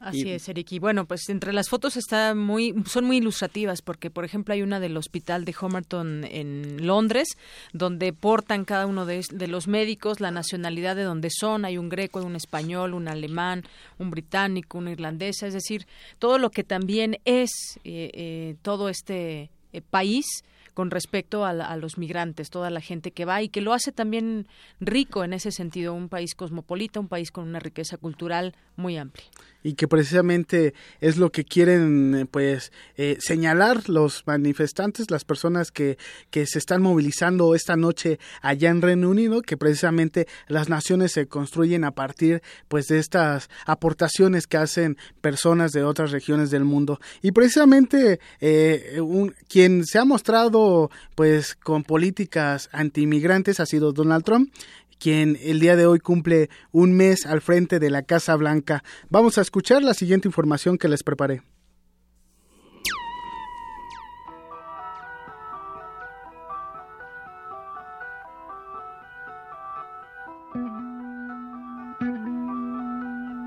La administración de Donald Trump al frente del gobierno de Estados Unidos cumple un mes este lunes en medio de numerosas manifestaciones en contra de sus órdenes ejecutivas y con solo el 40% de aprobación por parte de los estadounidenses, el magnate neoyorquino ha mostrado ser una figura polémica al interior de su país y en el plano internacional. Para el maestro Raúl Benítez Manaut, académico del Centro de Investigaciones sobre América del Norte de la UNAM, el perfil de la gestión de Trump es similar al de los gobiernos dictatoriales. Sí, ahorita, bueno, gobernar con órdenes ejecutivas no es lo mejor para un presidente porque lo está haciendo sin el apoyo de las fuerzas políticas democráticas. En este caso, Donald Trump se está eh, oponiendo al Congreso de su país. Entonces esto lo, le va a llevar muchos problemas en el futuro. Eh, es propio de los gobiernos dictatoriales gobernar con órdenes ejecutivas. Entonces esto es lo que está haciendo Donald Trump. Donald Trump ha sido ríspido en las relaciones con México, primero con la orden para construir el muro fronterizo, además de amenazar con imponer aranceles para que de esa forma nuestro país lo pague. Inclusive, al declarar que existe una mejor relación con Canadá en la búsqueda de renegociar el Tratado de Libre Comercio de América del Norte. Bueno, uno de los países con los que Donald Trump ha tenido más cambios radicales de política es precisamente con México. Eso es indudable. Trump ha está cuestionando paradigmas de la política exterior de Estados Unidos, económicos y políticos como el, libre comercio. Este es uno de, de las cosas más preocupantes y que tiene más intención a Donald Trump, con, incluso con las grandes empresas de su país. Pero con el gobierno de México está rompiendo el paradigma del vecino y socio a un paradigma muy viejo del de, siglo XIX de enemigo, vecino enemigo, y eso es muy grave porque despierta el nacionalismo.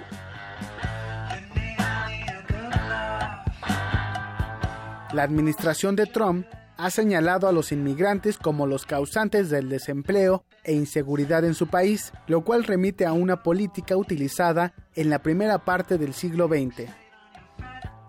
Donald Trump quiere eh, dirigir su mensaje a un electorado este, que está poco adaptado a las nuevas tecnologías, eh, pero que le está echando la culpa a los migrantes de su, de su pobreza. Todos los economistas están señalando que esa no es la causa de la pobreza de, un sector de la población de Estados Unidos, sino que es el cambio tecnológico y una nueva revolución industrial lo que lleva a que muchos obreros pues, sean expulsados de sus fuentes de trabajo. Pero Donald Trump está hablando de una gran, nueva grandeza americana pero polarizando mucho al mundo en esas condiciones.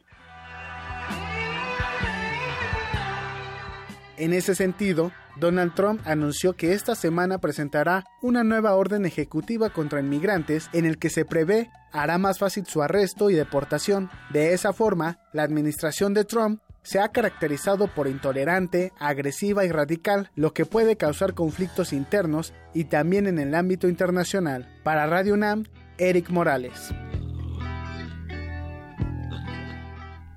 Ahí está, pues. Interesante, ¿no? Eh, 40% solamente la aprobación que tiene Donald Trump, muy por debajo del promedio que andan, andaban en 61%.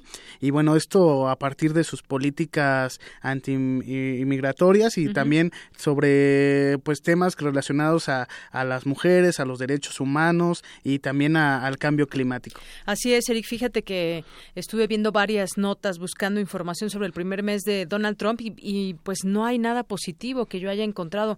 Por ejemplo, dice Vanguardia Trump, primer mes de escándalo en escándalo. ABC de España dice el primer mes de Trump en la Casa Blanca, cuatro semanas de enfrentamientos. El Huffington Post dice un mes de Trump en la Casa Blanca, caos, caos y más caos. Es así como, como están estas publicaciones. Tan solo un mes y bueno, pues ordenó la construcción del muro en la frontera con México, prohibió entrada de musulmanes en el país, amenazó a las grandes empresas, eh, desquiciar a la Unión Europea, también lo ha hecho, romper el Tratado de Libre Comercio del Pacífico, insultar a la prensa, entre otras cosas. Eso ha sido parte del primer mes de Trump.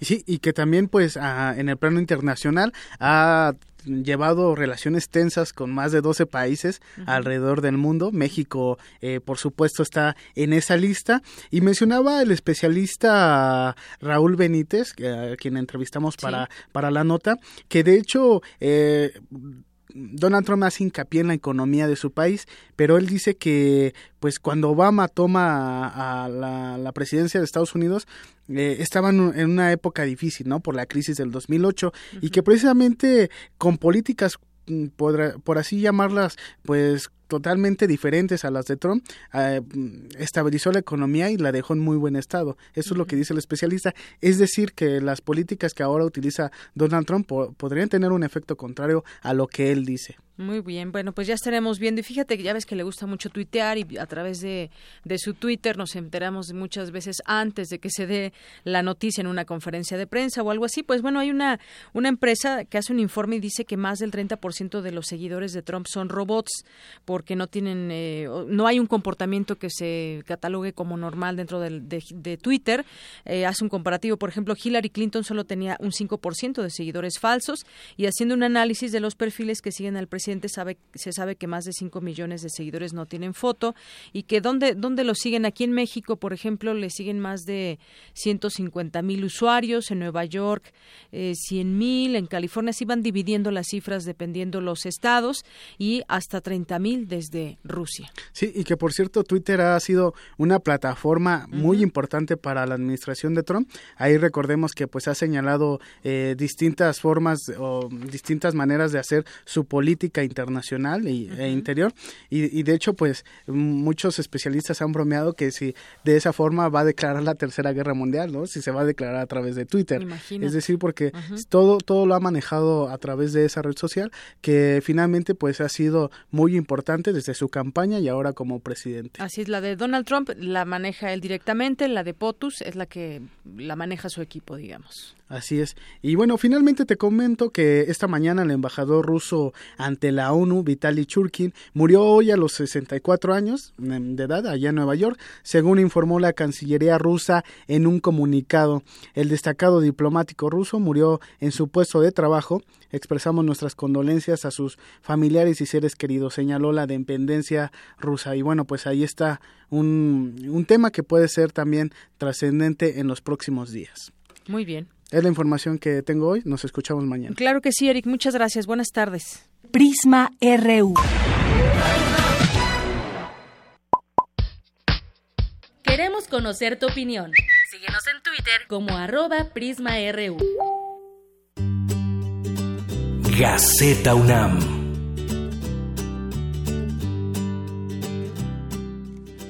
Bien, y ya escuchamos, es momento de platicar con Hugo Huitrón, director de Gaceta UNAM. ¿Qué tal, Hugo? ¿Cómo estás? Buenas tardes.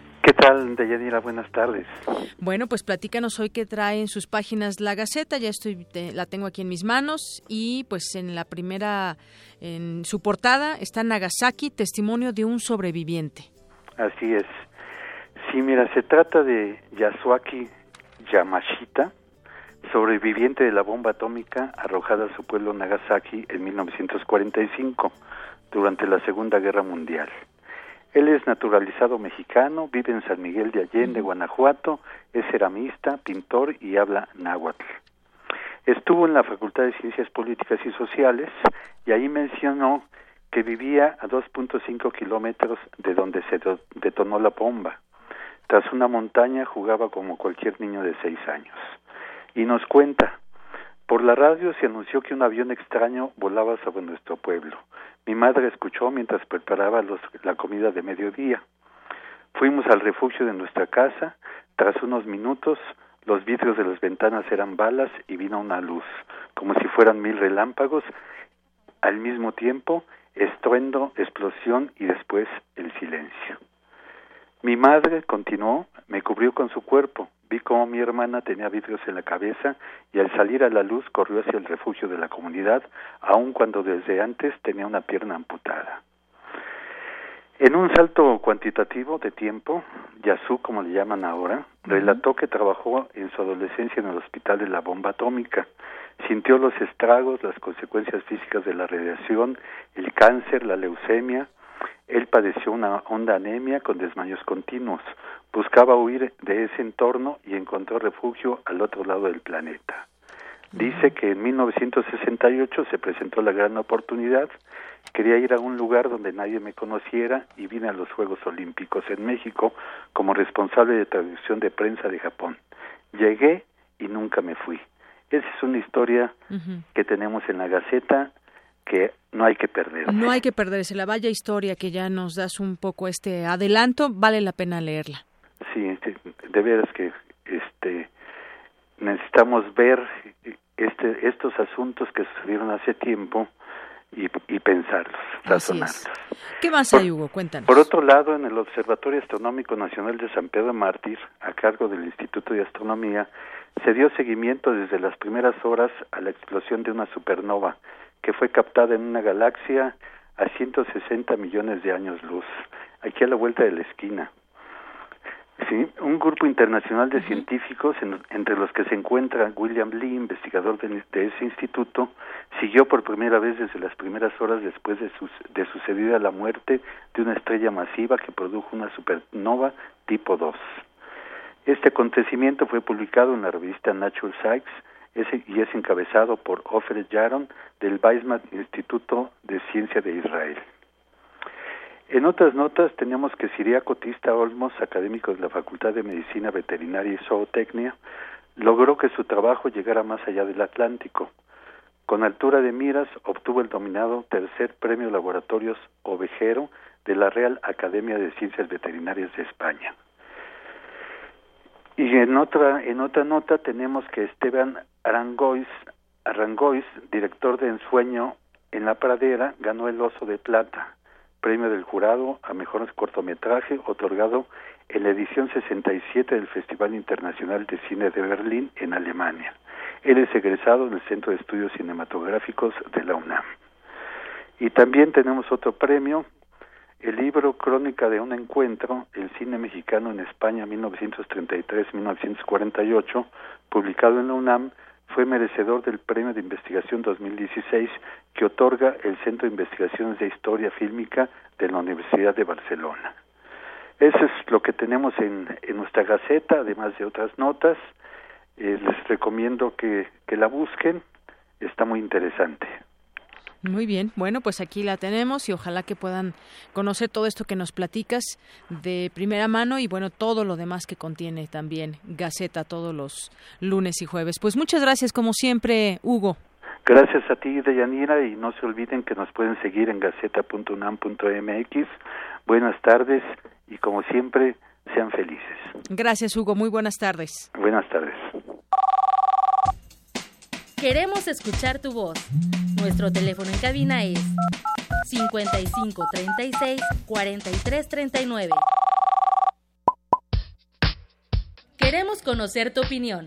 Síguenos en Twitter como arroba PrismaRU.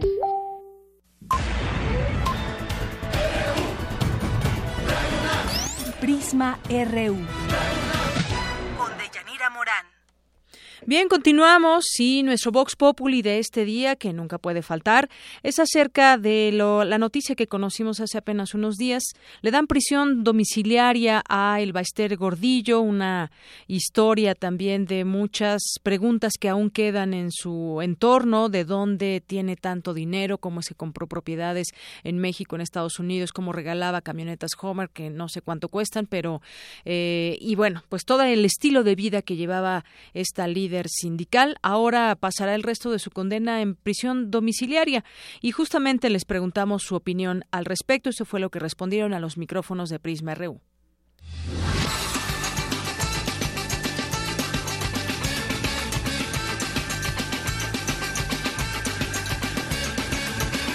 ¿Qué le puedo decir?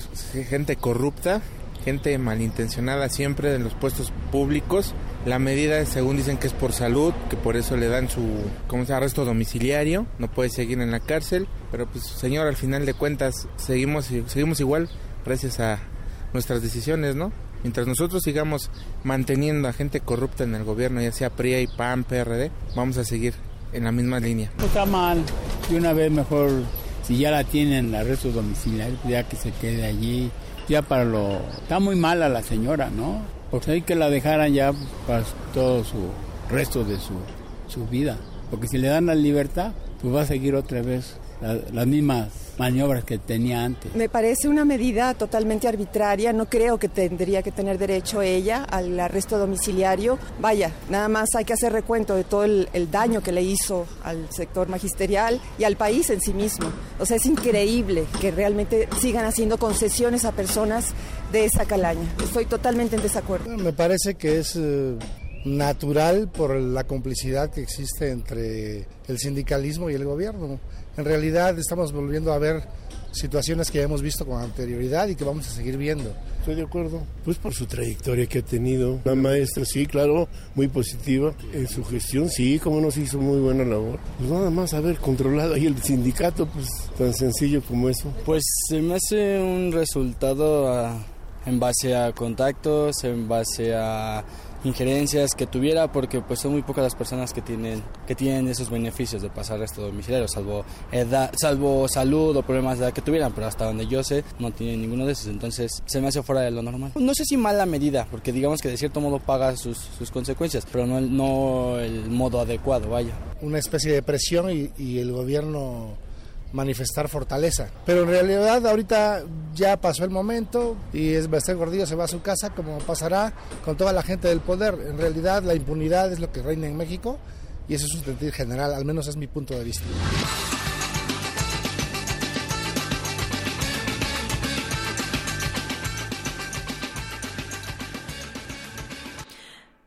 Bien, pues continuamos con este tema y pues vamos a platicar, ahorita ya lo tengo en la línea telefónica, al doctor Miguel Carbonel, abogado constitucionalista e investigador del Instituto de Investigaciones Jurídicas de la UNAM. Doctor, un gusto, buenas tardes, bienvenido.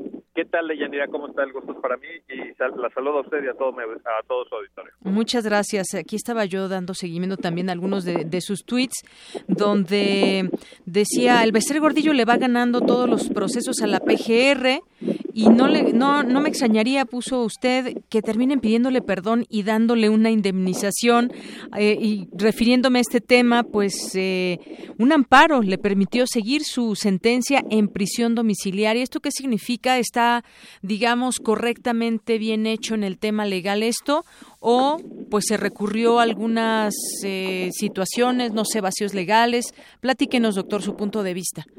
Mire, Deyanira, el, el supuesto que les están que le están aplicando a la maestra Gordillo está previsto en la ley. Es el artículo 165 del Código Nacional de Procedimientos Penales que establece el supuesto para aquellas personas que tengan más de 70 años. En ese caso, cuando no exista una sentencia firme todavía, sino que se le está simplemente siguiendo un procedimiento judicial, eh, en ese en ese caso, entonces lo que sucede es que pueden eh, estar en su domicilio estas personas por razón de la edad. Es una consideración, pues, para proteger a, a quienes ya llamamos personas de la tercera edad. Esto es indiferente del tipo de proceso judicial que se esté siguiendo y es indiferente del tipo de persona de que se trate, no eh, ahí la ley no distingue.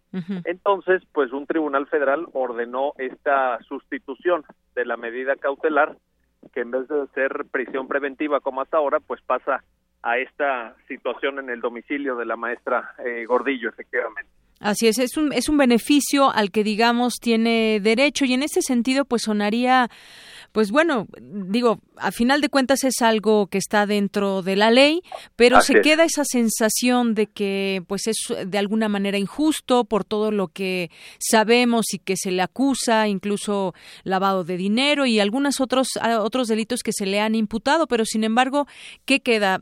Finalmente acogerse a la ley y ya o puede haber alguna otra situación que la lleve a otra situación o ya quedará pues simplemente esto hasta que termine esa sentencia. No, es muy importante señalar, y es importante que todo, que todo su auditorio lo, lo entienda de esta manera. Desde el punto de vista legal, el procedimiento contra el Bester Gordillo sigue. El, el que está eh, ahorita en curso, porque ella ya ganó uno. Eh, es decir, ella está procesada, o estaba, mejor dicho, por dos delitos. Uno de ellos, defraudación fiscal. Sí. Ese ya salió el veredicto eh, definitivo del Poder Judicial de la Federación en sentido absolutorio. Esto es, la exoneraron de los cargos que le formuló la Procuraduría General de la República de defraudación fiscal. Sí. El otro que está todavía corriendo, el otro procedimiento contra el Bester Gordillo que está vivo, es por un delito distinto, es eh, uso de recursos de procedencia ilícita. Eh, en ese todavía no hay sentencia, así que lo que estamos viendo ahorita con esta prisión domiciliaria o, la medida cautelar de, eh, de estar en su domicilio, simplemente eh, es en lo que se sigue el procedimiento. Ahora, pudiera ser el caso, ya, ya lo veremos, eso todavía no lo sabemos, pero pudiera ser el caso de que la sentencia eh, saliera condenatoria. En ese momento, el Bester Gordillo, eh, una vez que se agoten los recursos, debería entrar en prisión. O sea, no no pensemos en términos automáticos que esta medida ya significa impunidad para la maestra Gordillo. No, el procedimiento sigue y en lo que hay una sentencia va a estar ella en su casa, no tiene por razón de su edad no tiene necesariamente que estar en una en una prisión.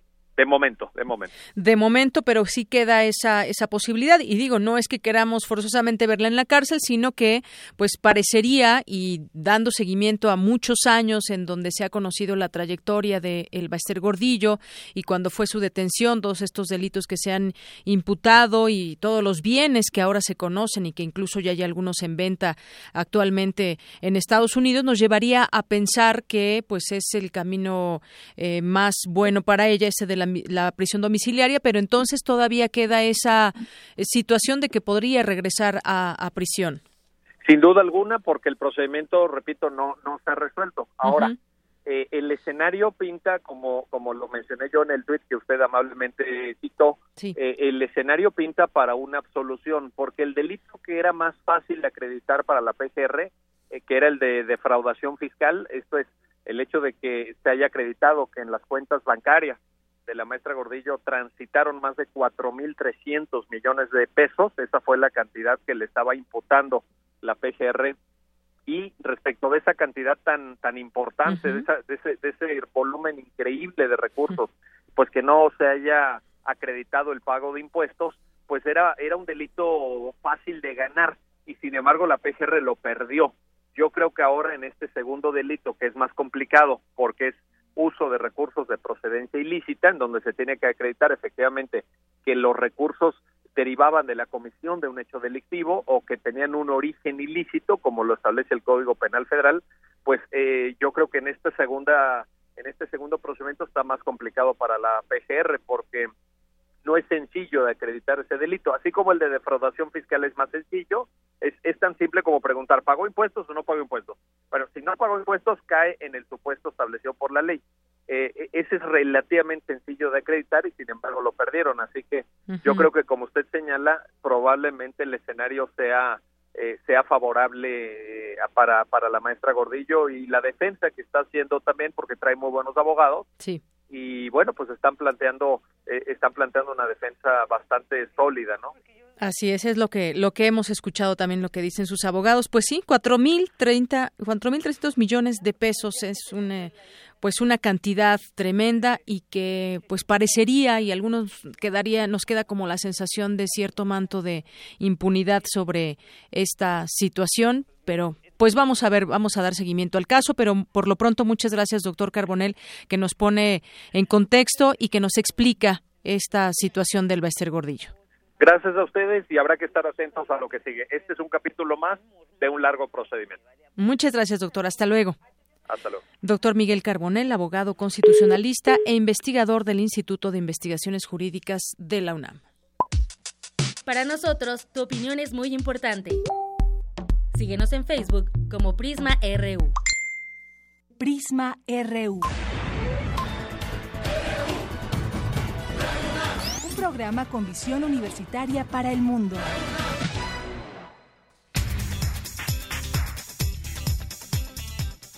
Continuamos y ya tengo la línea telefónica mi compañera Virginia Sánchez. Nuestra UNAM se encuentra de manteles largos. La Biblioteca Nacional celebrará su cumpleaños número 150 y el Instituto de Investigaciones Bibliográficas su primer medio siglo. Cuéntanos, Vicky. Buenas tardes. Buenas tardes, Deyanira y auditorio de Prisma RU. Una de las bibliotecas más valiosas por su acervo histórico a nivel nacional e internacional inicia una majestuosa celebración. Se trata de la Biblioteca Nacional de México, que cumple 150 años, y para festejarlos se llevarán a cabo diversas actividades a partir de marzo hasta noviembre de este año. El 30 de noviembre de 1867, el entonces presidente Benito Juárez decretó la fundación de este recinto bibliográfico, con sede en el Templo de San Agustín. Posteriormente, en 1914, se vinculó a la Universidad Nacional de México y cuando se logró la autonomía en 1929, quedó integrada a la UNAM. Décadas más tarde, en 1967, se creó el Instituto de Investigaciones Bibliográficas para administrar y coordinar la Biblioteca Nacional. Pablo Mora Pérez de Tejada, director de dicho instituto, señala la importancia de esta celebración. En ese sentido estamos en esta etapa y en estas celebraciones estamos tratando de presentarle a los mexicanos lo importante que es la Biblioteca Nacional y tratar de repensar esta biblioteca en otros términos, no solamente en una biblioteca tradicional nacional en donde casi no se muestran, porque todos los una de las misiones de la Biblioteca Nacional es tener esta capacidad de preservar las colecciones. Nosotros queremos, además de preservarlas, difundirlas, en esta nueva etapa de las telecomunicaciones, de las tecnologías de la comunicación y la información, es parte de lo que está, es una responsabilidad que tenemos y dado que la propia universidad plantea estos nuevos desafíos, estamos tratando de seguir y internacionalizar esta biblioteca tan importante para todos los lectores.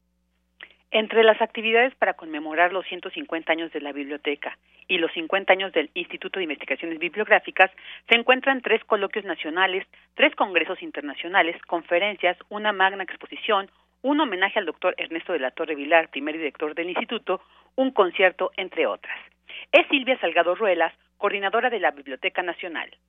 Lo que quiero decir es que tenemos ante nosotros una colección que forma parte del patrimonio bibliográfico mexicano y que si bien la UNAM está a cargo de esta custodia, somos todos eh, responsables de este tesoro que forma parte de lo que es la cultura escrita, inscrita, que es eh, de todos los mexicanos. Para conocer la programación de estas actividades, de esta celebración, se puede consultar la página www.iib.unam.mx. Esta es la información de Yanira. Muy buenas tardes. Gracias, Vicky. Buenas tardes. Y bueno, de aquí nos vamos ahora con mi compañero Abraham Menchaca. Cinco de las seis refinerías que tiene Pemex registran caídas en su producción de combustible. Cada vez más se depende de las importaciones de este energético que proviene principalmente de Estados Unidos. Adelante, Abraham. Deyanira, buenas tardes. En 2016 la producción de gasolinas cayó 14.7% respecto a 2015, mientras que las importaciones de combustible, principalmente de Estados Unidos, representaron el 61% del consumo del mercado nacional. De las seis refinerías que tiene petróleos mexicanos, cinco registraron caídas de entre 10 y 36% en su producción. La que registró una mayor disminución en gasolinas fue la de Madero en Tampico, Tamaulipas, con 32 mil barriles diarios, la producción más baja de la última década. La producción y comercialización de combustibles es un tema político. Ayer, Andrés Manuel López Obrador, presidente de Morena, afirmó que es una burla que los precios de las gasolinas en México sean más altos que en Estados Unidos. De cómo México, siendo un país petrolero, tenga que comprar la gasolina y los mexicanos tengan que pagar más por las gasolinas que lo que se paga en Estados Unidos. Allá 11 pesos el litro, acá más de 16 pesos el litro. Eh, lo peor, el colmo, en Guatemala no tienen petróleo y es más barata la gasolina que en México. De para el maestro Fabio Barbosa Cano, académico del Instituto de Investigaciones Económicas del UNAM, la situación actual de Pemex obligará a depender de las gasolinas estadounidenses a precios más caros. Este panorama es previsible. El deterioro de nuestro aparato de refinación va a continuar. La caída de la extracción aceitera se va a acentuar este año. Ello se debe que en el gobierno no hay oposición, no encuentra oposición.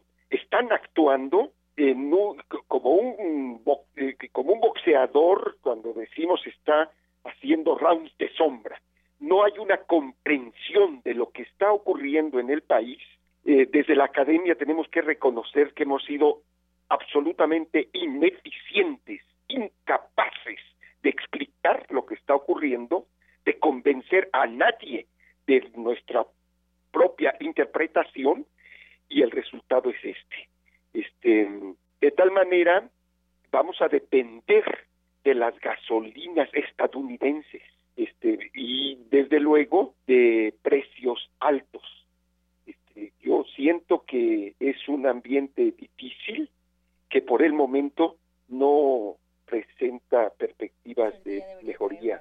Dayanera, la información que tengo. Buenas tardes. Gracias, gracias Abraham. Y bueno, por cierto que hablando de gasolina, este precio que se disminuyó de dos centavos solamente pudo haber sido de 49 centavos, centavos según se explican respecto a las condiciones técnicas del precio internacional de los combustibles y el tipo de cambio de peso dólar que permitían una reducción de 49 centavos en el precio de la gasolina magna en vez de la baja solamente de dos centavos.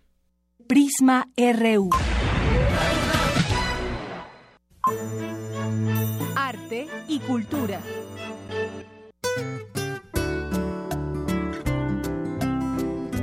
Bien, y como nos había adelantado Tamara, pues nos tiene invitados. Adelante, Tamara. Deyanira, así es, auditorio, muy buenas tardes. Hoy tenemos en cabina dos grandes invitados. Se trata de Daniel Sosa. Hola, Daniel. Hola, ¿qué tal? Mucho gusto. Y Octavio Vega. Vamos a hablar, eh, bueno, Daniel es director de la obra Inevitable y Octavio es actor. Muchas gracias por visitarnos en esta cabina y el día de hoy. Muchas gracias por invitarnos, la verdad. Inevitable, una obra de Ismael Hernández Medina que nos muestra la relación de Fátima y Rodrigo. ¿Sí? Así es. Pero, pero ¿qué tipo de relación es esta? O sea, ¿qué nos muestra Inevitable? Mm, habla de una relación que hace tiempo terminó, pero se reencuentran porque, eh, porque Rodrigo tiene que decirle, darle una noticia a Fátima y esa noticia es que tiene una enfermedad y se va a morir. Entonces le gustaría estar con ella eh, durante el tiempo que le queda aquí en, en la vida. Octavio, ¿y por qué Rodrigo regresa? O sea, si ya había terminado la relación, ¿a qué regresa? Mm, yo creo que regresa porque escoge a Fátima como su compañera de últimos de últimos momentos aquí en la vida. Creo que hablamos mucho durante el trabajo de mesa sobre por qué escogí a Fátima para estar con ella. Y yo en lo personal me puse a pensar en que cuando te vas a, no sé, tal vez cuando sabes que te vas a morir, te gustaría estar con alguien que fuera que no te estuviera diciendo como tu mamá que no, no te vas, no te vas, no te vas, sino alguien que te va a hablar más claro y te va a poder hacer sentir bien estos últimos momentos sin que te sientas mal de dejarla. Sí, pero no tanto. Eh, yo creo que esa, esa parte que mencionas a veces eh, se comete ese, ese error en el noviazgo de fungir el papel de la madre, a veces ese, cuidado extremo hacia los hombres, ¿no? Sí. Ah, muy bien. Daniel, Daniel Sosa, eh, has dirigido también ¿Por qué no hablamos de, de Sol? Otra obra que también hablaba de relación de pareja, pero ¿cuál es la diferencia con Inevitable? La, uy, es grande. ¿Por qué no hablamos del Sol? Básicamente era una chick flick era una comedia ligera, era ir a pasártela bien. De repente entraba Selena por ahí, ¿no? fiesta. ¿No? Y además, aquella era una historia de un amor no correspondido. O sea. ¿Y aquí? En Inevitable. Aquí en Inevitable es un amor muy pasional de ambas partes, solamente que cada uno trae unos fantasmas terribles. ¿No? Porque es curioso, el caso de la muerte de Rodrigo en realidad es un pretexto para contar la verdadera historia que es cómo recibe Fátima todo esto. ¿No? O sea, el ver cómo lidiamos con ese tipo de situaciones, esa es la historia que queremos contar, ¿no? Si, es, si está basado enteramente en la relación que tienen Epi y Tavo y en la intimidad que logran ellos en escena la intimidad en escena de Yanira, ¿cómo ves esta obra de teatro? Pues bueno, suena... ¿Qué, tal te suena? Suena bastante bien y como dices, a comparación de la otra, pues suena un escenario diferente, a lo mejor, pues cosas que en algún momento todos podemos pasar o tal vez nos podemos identificar con, con, los personajes, ¿no? Sí. Eh, leí un poco eh, de, de, la introducción de, de esta obra y determina que, que bueno, no, no Octavio como tal, el personaje que hace Octavio, es Rodrigo. es pusilánime. Este es, también es una palabra clave en, en, mm. en cómo se va desarrollando la historia. Pues yo creo que sí, o sea, yo creo que lo que tiene Rodrigo es que es un chavo que siempre fue caprichoso, fue hijo de, de mami, de que le daban todo, niño de familia rica, que empieza a estudiar. varios así. Sí, sí, hay muchos, muchos por ahí. Ya mi rey. Y, y este, pues, él al confrontarse con esta situación de la muerte, creo que se da cuenta de muchas cosas. Pero aún así, cuando tenemos una máscara tan grande, es muy difícil quitarla. Entonces, eh, Rodrigo sobre todo tiene como este vaivén de eh, ya no quiero ser caprichoso, pero ve a Fátima y le nace esta sensación de volver a ser caprichoso con ella y de de rogarle, pero después cambia como no, ya estás en otro lugar y vuelve otra vez ahí. Entonces, creo que sí es un personaje que va y viene en ese aspecto de su vida, porque él siempre fue así, pero creo que lo ha cambiado. Pero sí es. La noticia lo ha cambiado. Sí, mucho. No, no, híjole, no. Yo no me la voy a perder, de verdad. Ya me identifiqué con esta obra. Todos los miércoles, ¿hasta cuándo? Hasta el 15 de marzo. Hasta el 15 de marzo. A las 8 de la noche. Exacto, en el Teatro de la Capilla, que está en Coyoacán. Madrid número 13. Madrid número 13, Colonia del Carmen, Coyoacán. De Yanira, vámonos a ver entonces, es inevitable. es inevitable no verla. Sí, exacto. Claro. Es inevitable no verla. Exactamente. Muy bien, pues agradecemos. Si, Adelante, si me permite, Tamara, este, anunciarle a la audiencia que los que llamen el día de hoy les tenemos dos por uno para la función de este miércoles 22 de febrero al número 55 19 56 99 88. Otra vez, de va de nuevo, 55 19 56 99 88. Muy bien. Si llaman, se van a llevar un 2 por 1 para que realmente vayan a ver esta obra. Suena bastante interesante y agradecemos mucho la invitación que nos hacen eh, para ir a verla. Eh, muchas gracias, gracias Daniel Sosa y también muchas gracias Octavio por estar aquí. Muchas gracias, a ustedes. Gracias. gracias. Deyanira, hasta mañana, Tamara. Prisma RU. Zarpazo RU.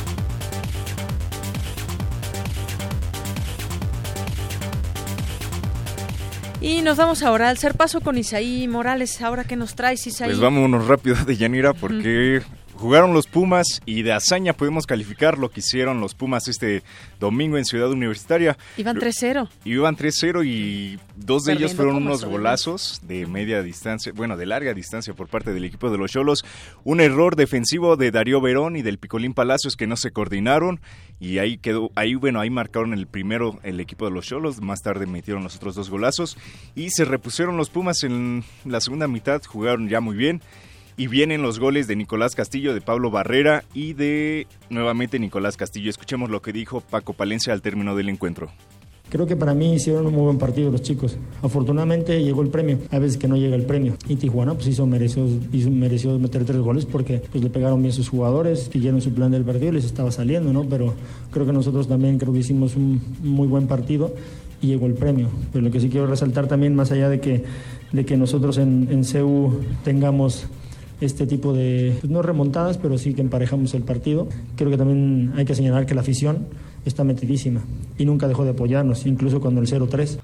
Y yo creo que podemos calificar de como a los Pumas como a los Patriotas de mexicanos, ¿no? No, ganaron, pero bueno, no sé si ese comentario te traiga muy buenas críticas. Y, y lamentables también los hechos que se vivieron en Veracruz en el partido entre los Tiburones Rojos y los Tigres. escuchemos un pequeño audio de lo que pasó.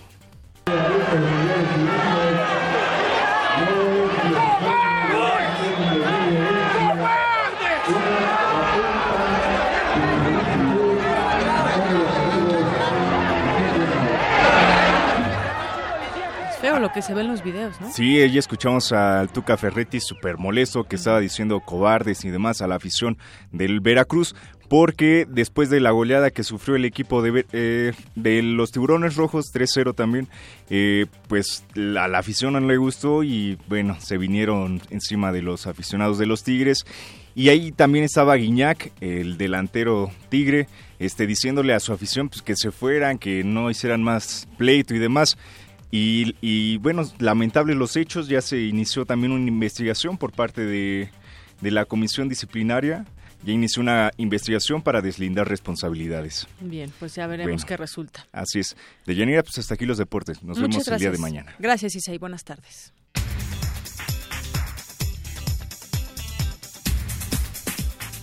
Ya casi nos vamos, pero mi compañero Jorge Díaz nos tiene la información de última hora. Jorge. ¿Cómo estás, Deyanira? Hace unos momentos estuvo aquí contigo el doctor Miguel Carbonel del Instituto de Investigaciones Jurídicas de la UNAM, quien habló del caso Elba Ester Gordiño. Vamos a escucharlo. Probablemente el escenario sea eh, sea favorable eh, para, para la maestra Gordillo y la defensa que está haciendo también porque trae muy buenos abogados y bueno pues están planteando eh, están planteando una defensa bastante sólida no este es un capítulo más de un largo procedimiento. El Tribunal Electoral del Estado de México multó al partido Morena por actos anticipados de su candidata al gobierno de la entidad, Delfina Gómez Álvarez, con una pena económica de 377 mil pesos. La queja fue interpuesta por Acción Nacional. A la candidata también se le multó, pero con 76 mil pesos. Lo que tenemos. Muchas gracias, Jorge. Buenas tardes y buenas tardes a usted. Nos escuchamos mañana en punto de la una.